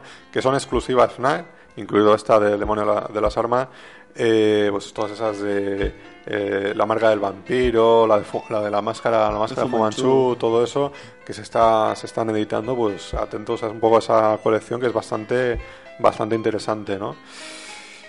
Y bueno, pues poco más, alguna cosita que vendrá dentro de poco. Pues, también se han editado cosas como la edición especial de 101 Dálmatas, que sé que a ti, Fernando, te, te gustan la, la, la película, ¿eh? la de Carne y Hueso, la 1 y la Quita, 2. quita. Ahí las tienen, pero claro, son. Y, y esa gran serie de Dawson Crece, segunda temporada, también se ha editado. Nah, sé que a ti eso a no. mí eso no me gusta. No te gusta, a mí tampoco. Pero bueno, eh, ah, ahí está, ahí está, eso editado. Digo, la que- las que hemos comentado, pues otras misiones, es una película que tengo muchas ganas de ver. Y de, bueno, de lo que hemos dicho, de estas clásicas de Van- Vanity Films, también, también muy recomendable. Sobre todo la, la, ma- la marca del vampiro, que es, a mí me gusta mucho, de Bel- Bela Lugosi. Y no sé, que me gustaría un poquito una ronda de qué habéis visto cada uno en recomendaciones de DVD. No sé, Fernando, algo que... Pues mira, yo estaba pensando, porque últimamente eh, película que veo, película que es malísima. Así que no tengo mucha suerte, pero... Pero... ¿eh? No, no, no, no suelo, ver Dibeki, no te creas. No, pero mira, voy a hacer dos recomendaciones para que no se diga, que yo siempre me meto mucho con el cine español, pero luego recomiendo cine español, ¿no? Así que voy a hacer dos recomendaciones. Una un poco más floja y otra... mm, y otra, otra mejor. La floja es la habitación de, de Fermat. No sé si la habéis visto. No. Es una película que podría haber dado más de sí, pero, pero bueno, es un thriller, ¿no? Son, el argumento es de, un- de cuatro matemáticos que son invitados por un, por un anfitrión adinerado a, pasar un fin de semana en, una, fin, en un lugar in- indeterminado para resolver una serie de, de acertijos o de teoremas matemáticos y tal, ¿no? Y bueno, lo que se convierte en, un- una reunión de, de sabios, por así decir, pues acaba siendo una trampa mortal, porque se encuentran en una habitación que va menguando según va pasando el tiempo y si quieren que deje de menguar tienen que adivinar a, a una gran velocidad una serie de, de problemas, de teoremas matemáticos, ¿no?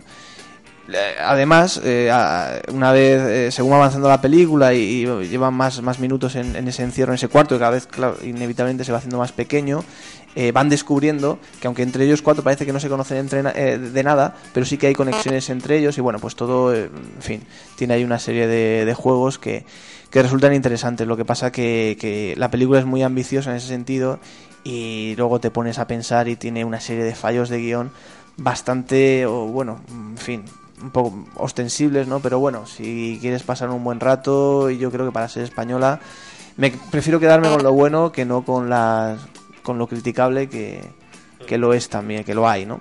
¿Cómo se llama? Recuerda. La habitación de Fermat. ¿Y la otra? la otra, que esa es bastante más recomendable, es El habitante incierto. que No sé si la Yo conocéis, sí la conozco. Que fue lo más destacable se puede decir de ella. No me pregunté nombres de director ni de actores porque son desconocidos, no son muy conocidos. y Como no tengo la referencia delante, no te lo sé decir, pero o no lo sé decir. Pero sí que me llamó la atención la cogí del videoclub porque había estado nominada al Goya al mejor director novel hace dos o tres años. Vi la sinopsis, vi un poco la factura, me pareció interesante y dije, venga, voy a probar a ver. Normalmente siempre me llevo una castaña, pero alguna vez eh, eh, suena la flauta, ¿no? Y esta vez sonó la flauta, ¿no? Es una película bastante, bastante interesante, sin ser una obra maestra, pero está muy, muy bien. No tiene un gran presupuesto, pero está llevada con bastante dignidad.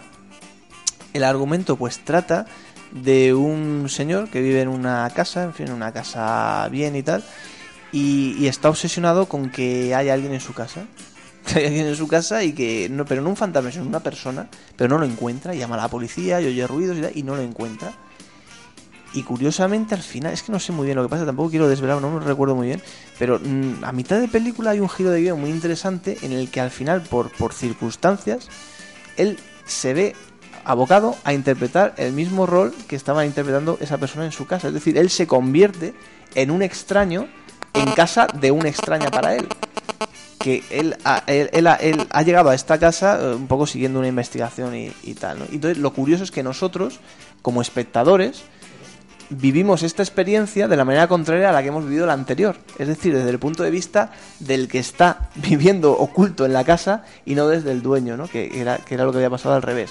Entonces es un juego muy interesante, una película bastante un poco enfermiza y una recomendación. Yo creo que es, es mm, muy interesante que el cine español vaya por estos derroteros, ¿no? Porque realmente prima el ingenio, la originalidad, con sus fallos que también los tiene y con sus limitaciones que también las tiene, pero prima todo eso por encima de cualquier otra cosa, ¿no? Y creo que el cine español tiene que tiene que ir por ahí y no por, por otros caminos que, que tantas veces hemos hemos criticado, ¿no? Así que yo recomiendo El habitante incierto, además el título también es muy muy sugerente y muy acertado.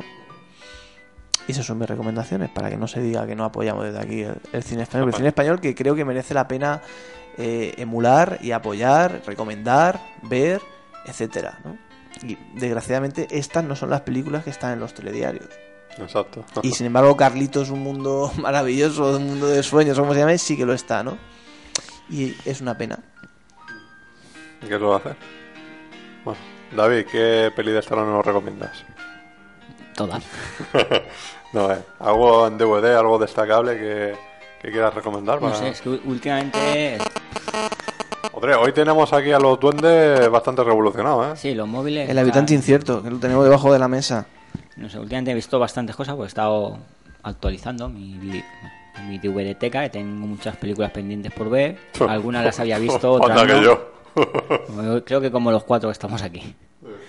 Así que he estado viendo pues, eso, cosas como el show de Truman, a School of Rock o Showgirls. Sí. No me To- jodas. Pero- to- to- todo, todo lo de. ¿Revisitando todo lo o viendo por primera vez? Eh, no, Showgirls, yo reconozco que fui. Soy masoca. Yo todo por Gina, Gina Gerson y me cargué la película otra vez. Y no me parece. Sigue siendo una película muy mala, pero no me pareció tan mala como la primera vez. Y Yo la primera vez. ¿Y Elizabeth Berkley? Esa me. esta- ah. Sí, Yo, la a, mí me gusta, a mí me gusta la otra. Chica tampoco está nada mal, ¿eh? No. A mí me gustaba mucho el anuncio de Salvados por la Campana. Que salía la tía lamiendo la barra ahí del esto de, del Showgirl. Dice, si te gustó en Showgirl, disfrútala ahora en Salvados por la Campana. Y dice, Lo mismito. Vamos, igualica. La verdad es que esta chica se pegó un patinazo tremendo, ¿eh? Después de Showgirl nadie ha querido saber nada de ella. Como Ha bueno, hecho cine independiente, ha trabajado con. Tonti, con Tontichilo. Sí. Ah, bueno. y- auténtica. sí, exacto, y alguna realmente- cosita de vez en cuando. realmente es- se habla mucho de que acabó con la carrera o el estrellato de Elizabeth Berkley, pero hi- hizo aún peor por la carrera de Gina Gerson. Una carrera que iba hacia arriba, siempre papeles secundarios y más tal, y a partir de ahí sí que... Y del A esta la, la hemos visto en del propio Paul. Verhoeven, ¿eh? Que lo ha intentado pero que no ha conseguido... Paul Verhoeven, la siguiente película que hizo es una obra maestra. No tuvo ningún éxito. Sí, la Fue de un- Starship Troopers. Sí. No tuvo éxito alguno, pero es una obra maestra. Luego ya Un el, día el- hablaremos el hombre sin sombra ya es muy decepcionante y no sé qué más habrá hecho después. Supongo que sí, habrá hecho algo más. Sí, y los anuncios esos de, del Wonder Ride todo eso. eh, bueno, ¿a ti qué te pareció la de School of Rock? A mí me parece que yo esa película no, no puedo. O sea, yo cada vez que ab- abría la boca el Jack Black, y es el prota, y él la abre mucho, era como, Dios, ¿qué estoy haciendo? Porque no paraba de oír al, al Dani, Dani Martín, el canto loco, y es que habla como él, dice sus palabras, es sus coletillas, es todo, y diciendo, por Dios, ¿qué han hecho? De la versión original. Sí, esa ya me la pondré. Pero vamos, que me estaban diciendo, Dios, qué asco. Y además, una, una vez está ahí tocando y dijo, vámonos, vámonos. Y yo, si esto es lo que haces tú en todos los conciertos, cada tres canciones. Por favor, un poco de respeto por los diálogos y los actores originales de las películas. No estas chapuzas que nos hacen en España últimamente con los doblajes. Películas chapuzas, pues doblajes Pues chapuzas. hombre, si la ves, La en- película no está mal. si la ves en tiene su gracia, original- tiene su cosa y Ah, es una peliculilla de... No, es una película entretenida si te gusta mucho la música, te gusta... Sí, va, Cómo es suena una tanto... historia to- del rock. Todo eso, claro, La todo eso rock está, bien, la está muy bien, no muy está divertido. mal, pero es, es eso, es que te, te mata. En el momento en que abre la boca el tío y dice, ya está. Ya, me- ya me ha desgraciado toda la película. Y encima habla mucho, ¿no? Porque el protagonista... es que, eh, sí, el protagonista ya Black. Anda, que cuando este empieza a hablar no... Ese que el problema de Dani Martín, que es que no, no tendrían que dejarle abrir la boca en nada, en nada, pero es que encima... ni en los discos. Nah, Mejor los discos del canto loco serían mejores instrumentales. si no cantara. Muy bien. Marco, ¿qué nos recomiendas por ahí de tu DVDteca y todo eso de lo que, Debes de lo tener una DVDteca grande, porque siempre que te veo estás con bolsas de películas recién compradas. Sí, sí, sí. Tengo bueno. un montón de como tú. películas. Te vemos menos a menudo, pero cada vez que te, te vemos vienes con la bolsita de Voy a compra. recomendar un documental eh, musical que se llama Vida y muerte de un cantante y es la vida de Joe Strummer, el cantante de los Clash, que edita Balón y es un documental muy bueno. Desde, o sea, que cuenta su vida. Desde, o sea, donde vivía en un barrio de, no sé qué barrio, inglés. Aunque él, él creo que nació en, en Turquía, creo. Hasta cuando se deshizo el grupo y salen hablando eh, actores, directores de cine que han influido, sale Scorsese, hablando de los Clash, de la influencia que tuvieron en el rock y en el punk de la época y la verdad es que es un documental muy, Habla de su relación de Joe Strummer luego en España en los años 80 cuando hizo de productor y estuvo afincado un tiempo en Andalucía. Mm, No, no lo cuenta. No lo cuenta. Ahora, repasa un poco la discografía de los Clash, eh, de sus discos. O sea, él, él creo que su disco preferido dijo que era Sandinista. Sandinista. Sí, señor. Y vamos, la repercusión que tuvo el grupo en aquella época, hasta que, como suele pasar, no se soportaron y decidieron, digamos, romper el grupo. Todos no, vamos, unos se llevaban mejor que otros, pero vamos, al final es lo que pasa siempre con, con los grupos. Pero un documental muy bueno, como los que está editando a Balón, ¿eh? que editó hace poco también uno sobre Scott Walker, que se llama eh, El hombre del siglo XXI. No sé si conocéis a Scott Walker. Por supuesto. Es de las pocas eh, distribuidores que está editando cine documental musical. Y la verdad es que lo que ha editado hasta ahora es muy bueno. En esa línea a mí me resultaría interesante también a ver cuando tengas la oportunidad de, de ver el, el documental de Scorsese ¿no? sobre los Rolling. Hombre, eh, documental, más bien es un concierto con, Último con- que- con fragmentos de backstage y todo eso, ¿no? Y, Muy bueno. y, y algún, algo de material de archivo entre canción y canción. Pero que tiene que ser una gozada, ¿eh? Lo pues sinceramente es una maravilla. Lo Claro. en, Es una maravilla. Si te es gusta- Genial. Si te gustan los Rolling, Hombre, no soy un gran fan, pero sí que Eh, me- no me desagrada. pero yo te digo, o sea, hay que verlo, sobre todo verlo en pantalla grande, en el cine y todo eso, es muy atractivo, ¿no? Y verte la, la, la fuerza, ¿no? Que tiene Mick Jagger en, en encima de un escenario, ¿no? Y tal, todo eso está muy bien. Y, y está muy bien plasmado. La dirección, la fotografía y todo eso pues, es magistral. El montaje, claro, de Scorsese, ¿no? Sobre todo tiene la, los primeros 20 minutos, ¿no? Creo que en 20 minutos, 25 minutos del principio, que es el, backstage, ¿no? Los preparativos antes del concierto, claro. Ahí mm, es Scorsese puro y duro, ¿no? Realmente con ese humor, con ese tal, ¿no? Y verte ahí a los Rolling, las pintas que tienen, tal, los que están y todo eso. Es, es genial, es genial, ¿sabes?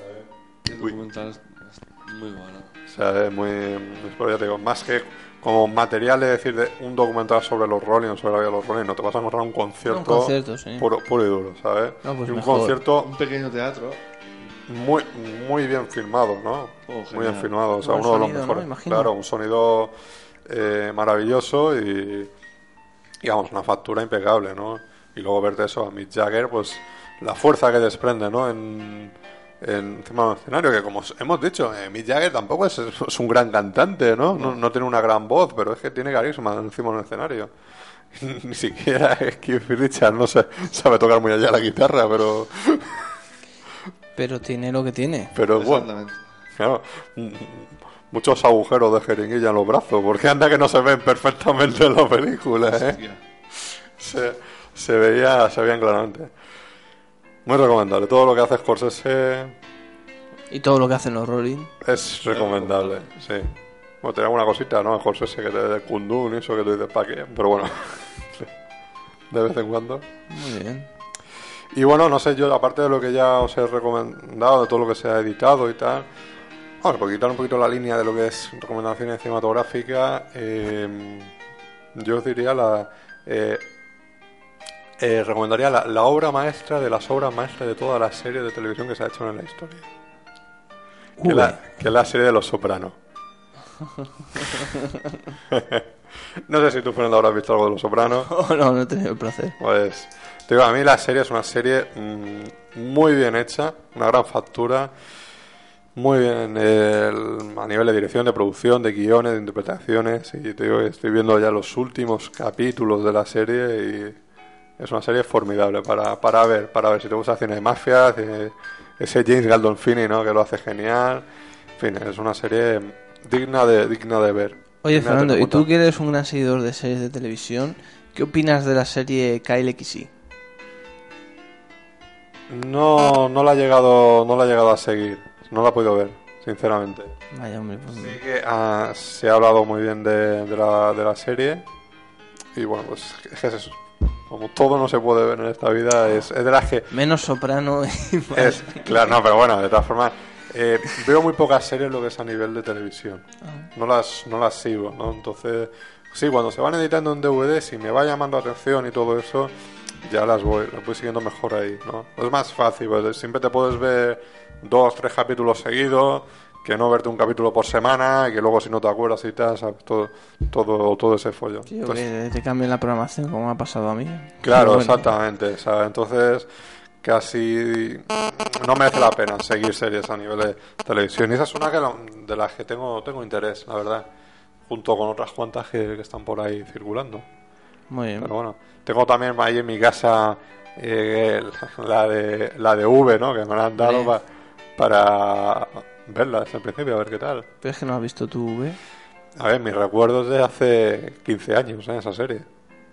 O sea, yo he visto lo, recientemente, o sea, hace unos pocos años, yo me he visto lo que tú me pasaste, Ah, yo te paso. lo- eh, los capítulos primeros, Ah. las dos miniseries y todo eso, pero es el recuerdo más reciente que tengo, o más claro que tengo, es son esas dos miniseries, esos dos episodios de hora y media, ¿no? El- lo que es en sí la serie, yo la tengo muy olvidada. Ah. Entonces quiero redescubrirla, a ver qué tal. Si, Hombre, si a ver, la ¿Está serie- bien o.? Los capítulos quitados, las dos primeras miniseries y tal. eh, luego la serie bajó muchísimo, muchísimo, muchísimo. Que los que éramos seguidores, pues bueno, ahí queda el recuerdo de los personajes míticos y todo. Pero la serie bajó muchísimo el nivel, muchísimo. Lo que sí que es curioso es que ahora ya se está rodando, que se habrá terminado de rodar, ya imagino, lo que es la segunda, La la, nueva generación, sí. la segunda generación que se llama, que es una nueva miniserie que ha retomado el propio Kenneth Johnson, el creador y el director de los primeros capítulos y productor de los primeros capítulos. Hay mucha curiosidad porque además se va a combinar nuevos personajes con algunos personajes legendarios de la primera serie, como Mark Singer, como Faye Grant, como, como Jane Butler, el personaje de Diana, o como Robert Englund, Ron Englund, sí, sí. ¿m? que ahí hacía de bueno. Era el lagarto, Era un lagarto bueno. pero el bueno. de Willy. Exacto. Pues nada, la, la veré y ya te comentaré a ver qué tal lo- todos esos capítulos. Pero tú cuando la veas, aunque a veces no te lo creas, pero tú ten en cuenta que es la mejor serie de televisión de todos los tiempos. v, ¿no? V. Puede ser, puede ser, sí, sí. No me lo creo, me lo creo. A pesar de como algunos dicen que la cuarta temporada de Galáctica es la mejor temporada de todas las temporadas de to- todas las series de la historia, ¿no? Pero bueno. También se dice, Sobre gustos. también se dice. Se dicen tantas cosas. Pero bueno. Pues nada, si os parece, vamos echando hoy el cierre, que ahora mismo Juan se nos enfada. y nada, pues Fernando, a mí me un placer tenerte por aquí después de tanto tiempo. Igualmente. Y que, pues lo dicho, no sé, que, que cuando puedas, pues vengas por aquí, antes del programa 100, si puede ser. Sí, intentaremos. En todo caso, para el programa 100, Y pues si sí, no, para el programa 100, no debe sabes. haber excusa. Ese fin de semana, ya sabes que viernes, sábado, pues haremos un programita especial, cara al público. Y, y a ver, a ver qué sale de ahí. Hacemos un repaso por los 100 programas. Pues sí, sí. Y hablaremos de, de cositas interesantes. Y nada, pues no sé, ¿algo más que decir? Última oportunidad. Pues nada, ha- habla ahora o calla para siempre. Pues nada, que encantado. que no vengo más porque no puedo, porque me queda un poquito lejos. Pero que, que nada. que que- Orihuela con amor. Eh, exactamente, desde la frontera sur. Y que bueno, que os escucho todo lo que puedo también, que no siempre puedo, pero los voy siguiendo desde la, desde la lejanía. Y que nada, que el programa 100 que está ahí cerca, pues que no, no me lo quiero perder. Y que nada, sobre todo tengo mucha ilusión en los especiales, ¿no? En el de En Clint Eastwood y hacer, alguno de más terror, que lo podemos para- organizar, pensar, el de Spielberg, ¿no? Que se nos quedó ahí también, creo que es una deuda Exacto. pendiente. Y, y bueno, y te he traído también el- mi aportación al, famoso vídeo conmemoración centenario Sunset Boulevard, un vídeo veraniego, ya lo, Lo veré, lo veré, lo veré. Y, y nada, y eso, que un placer, encantado y que, y que estupendo. El de Todo. terror, el de terror lo tenemos que ambientar como lo del sótano sellado y todo eso, en plan así que sea todo muy lúgubre y tal, ¿sabes? Es que nos podríamos Y- ir a una casa abandonada de noche y grabarlo ahí. Nos podríamos hacer eso y poner tu, poner póster, el poner el póster del resplandor, que sea Pues yo lo tengo, yo lo tenga- tengo. y yo lo voy a tener mañana, o sea que me lo voy a comprar. Yo lo tengo, ¿eh? además Sí, lo tengo, te lo puedo dejar porque mis padres lo han quitado de la, de la pared. Está ahí enrollado en un armario, o sea, está inutilizado. Sí, sí, por eso, o sea que que, que podemos podemos inventar, igual que lo- hemos hecho con el del Sunset Playero, y ya que no me están dejando el Sunset Carcelario que lo hagamos en una cárcel. Sunset carcelario, qué bueno. Eh, estaremos, eh, lo tendremos en cuenta. Pues nada, Fernando, nos vemos, ¿de acuerdo? Venga, un saludo. Bueno, ya sabes que ahora toca eso, ¿eh? O sea que, Sí, sí. sí. David, Eh, aquí estoy. pues nada, eh, lo dicho, nos vemos la semana que viene Nos vemos. y a ver qué, aquí estaremos. a ver qué de nuevo. Que bueno, que llega, llega la serie esta de Star Wars, o sea que No, nos llega, nos llega. nos llega, pues, se nos va de a, las a- manos. a- a los cines. A ver, a, a ver qué se cuenta aquí el amigo Lucas. Pues nada, nos vemos la semana que viene, ¿de acuerdo? ¿De acuerdo? Si se puede más, mejor, ya veremos. Pues sí. Menos. eh, Marco. Mm, nada, me encanta que hayas estado aquí todo el programa. Eh, Se nota que estoy de vacaciones. se ¿no? nota, ¿no? Yo tengo pendiente contigo de un par de especiales que, que tenemos que tenemos que hacer y quiero que, que estés eso de principio a fin. Hombre, pues yo me gustaría que hiciéramos uno sobre lo de las Screen Queen, ¿no? O sea, hacer un repaso sobre las más, las más importantes y todo eso. Podemos, sería divertido. podemos, claro, por eso, o sea, y buscar eh, sus películas, hablar de sus películas y todo eso, puede ser interesante. Las reinas del grito, ¿no? Exacto, exacto. Y, y también, bueno, otro de, del tema del, de películas Greenhouse, ¿no? O sea, de lo que venían de las películas de Tarantino y Robert Rodríguez, pues un poquito de hablar del, del origen de esas películas, un repasito, ¿no? Sobre películas que están editadas, películas que no, que, que tal, pues para tener un poco de referencia a ese, ese tipo de cine, ¿no? La verdad es que sería Que, puede ser interesante. interesante, sí. Y bueno, hay algún- alguno más que pueda que, que caiga por ahí. Y ya, pues nada, eh, la semana que viene sigue de vacaciones, o sea que te Sí. seguimos teniendo por aquí. Sí, Y ya está. Pues nada, pues lo dicho, nos vemos la semana que muy viene bien. y que sigas bien con las vacaciones. Siga disfrutando. pues nada, Marco, nos vemos la semana que viene. Muy bien. Y por cierto, eh, puedes, sí, 30 segundos, despotrica con- de The Proof.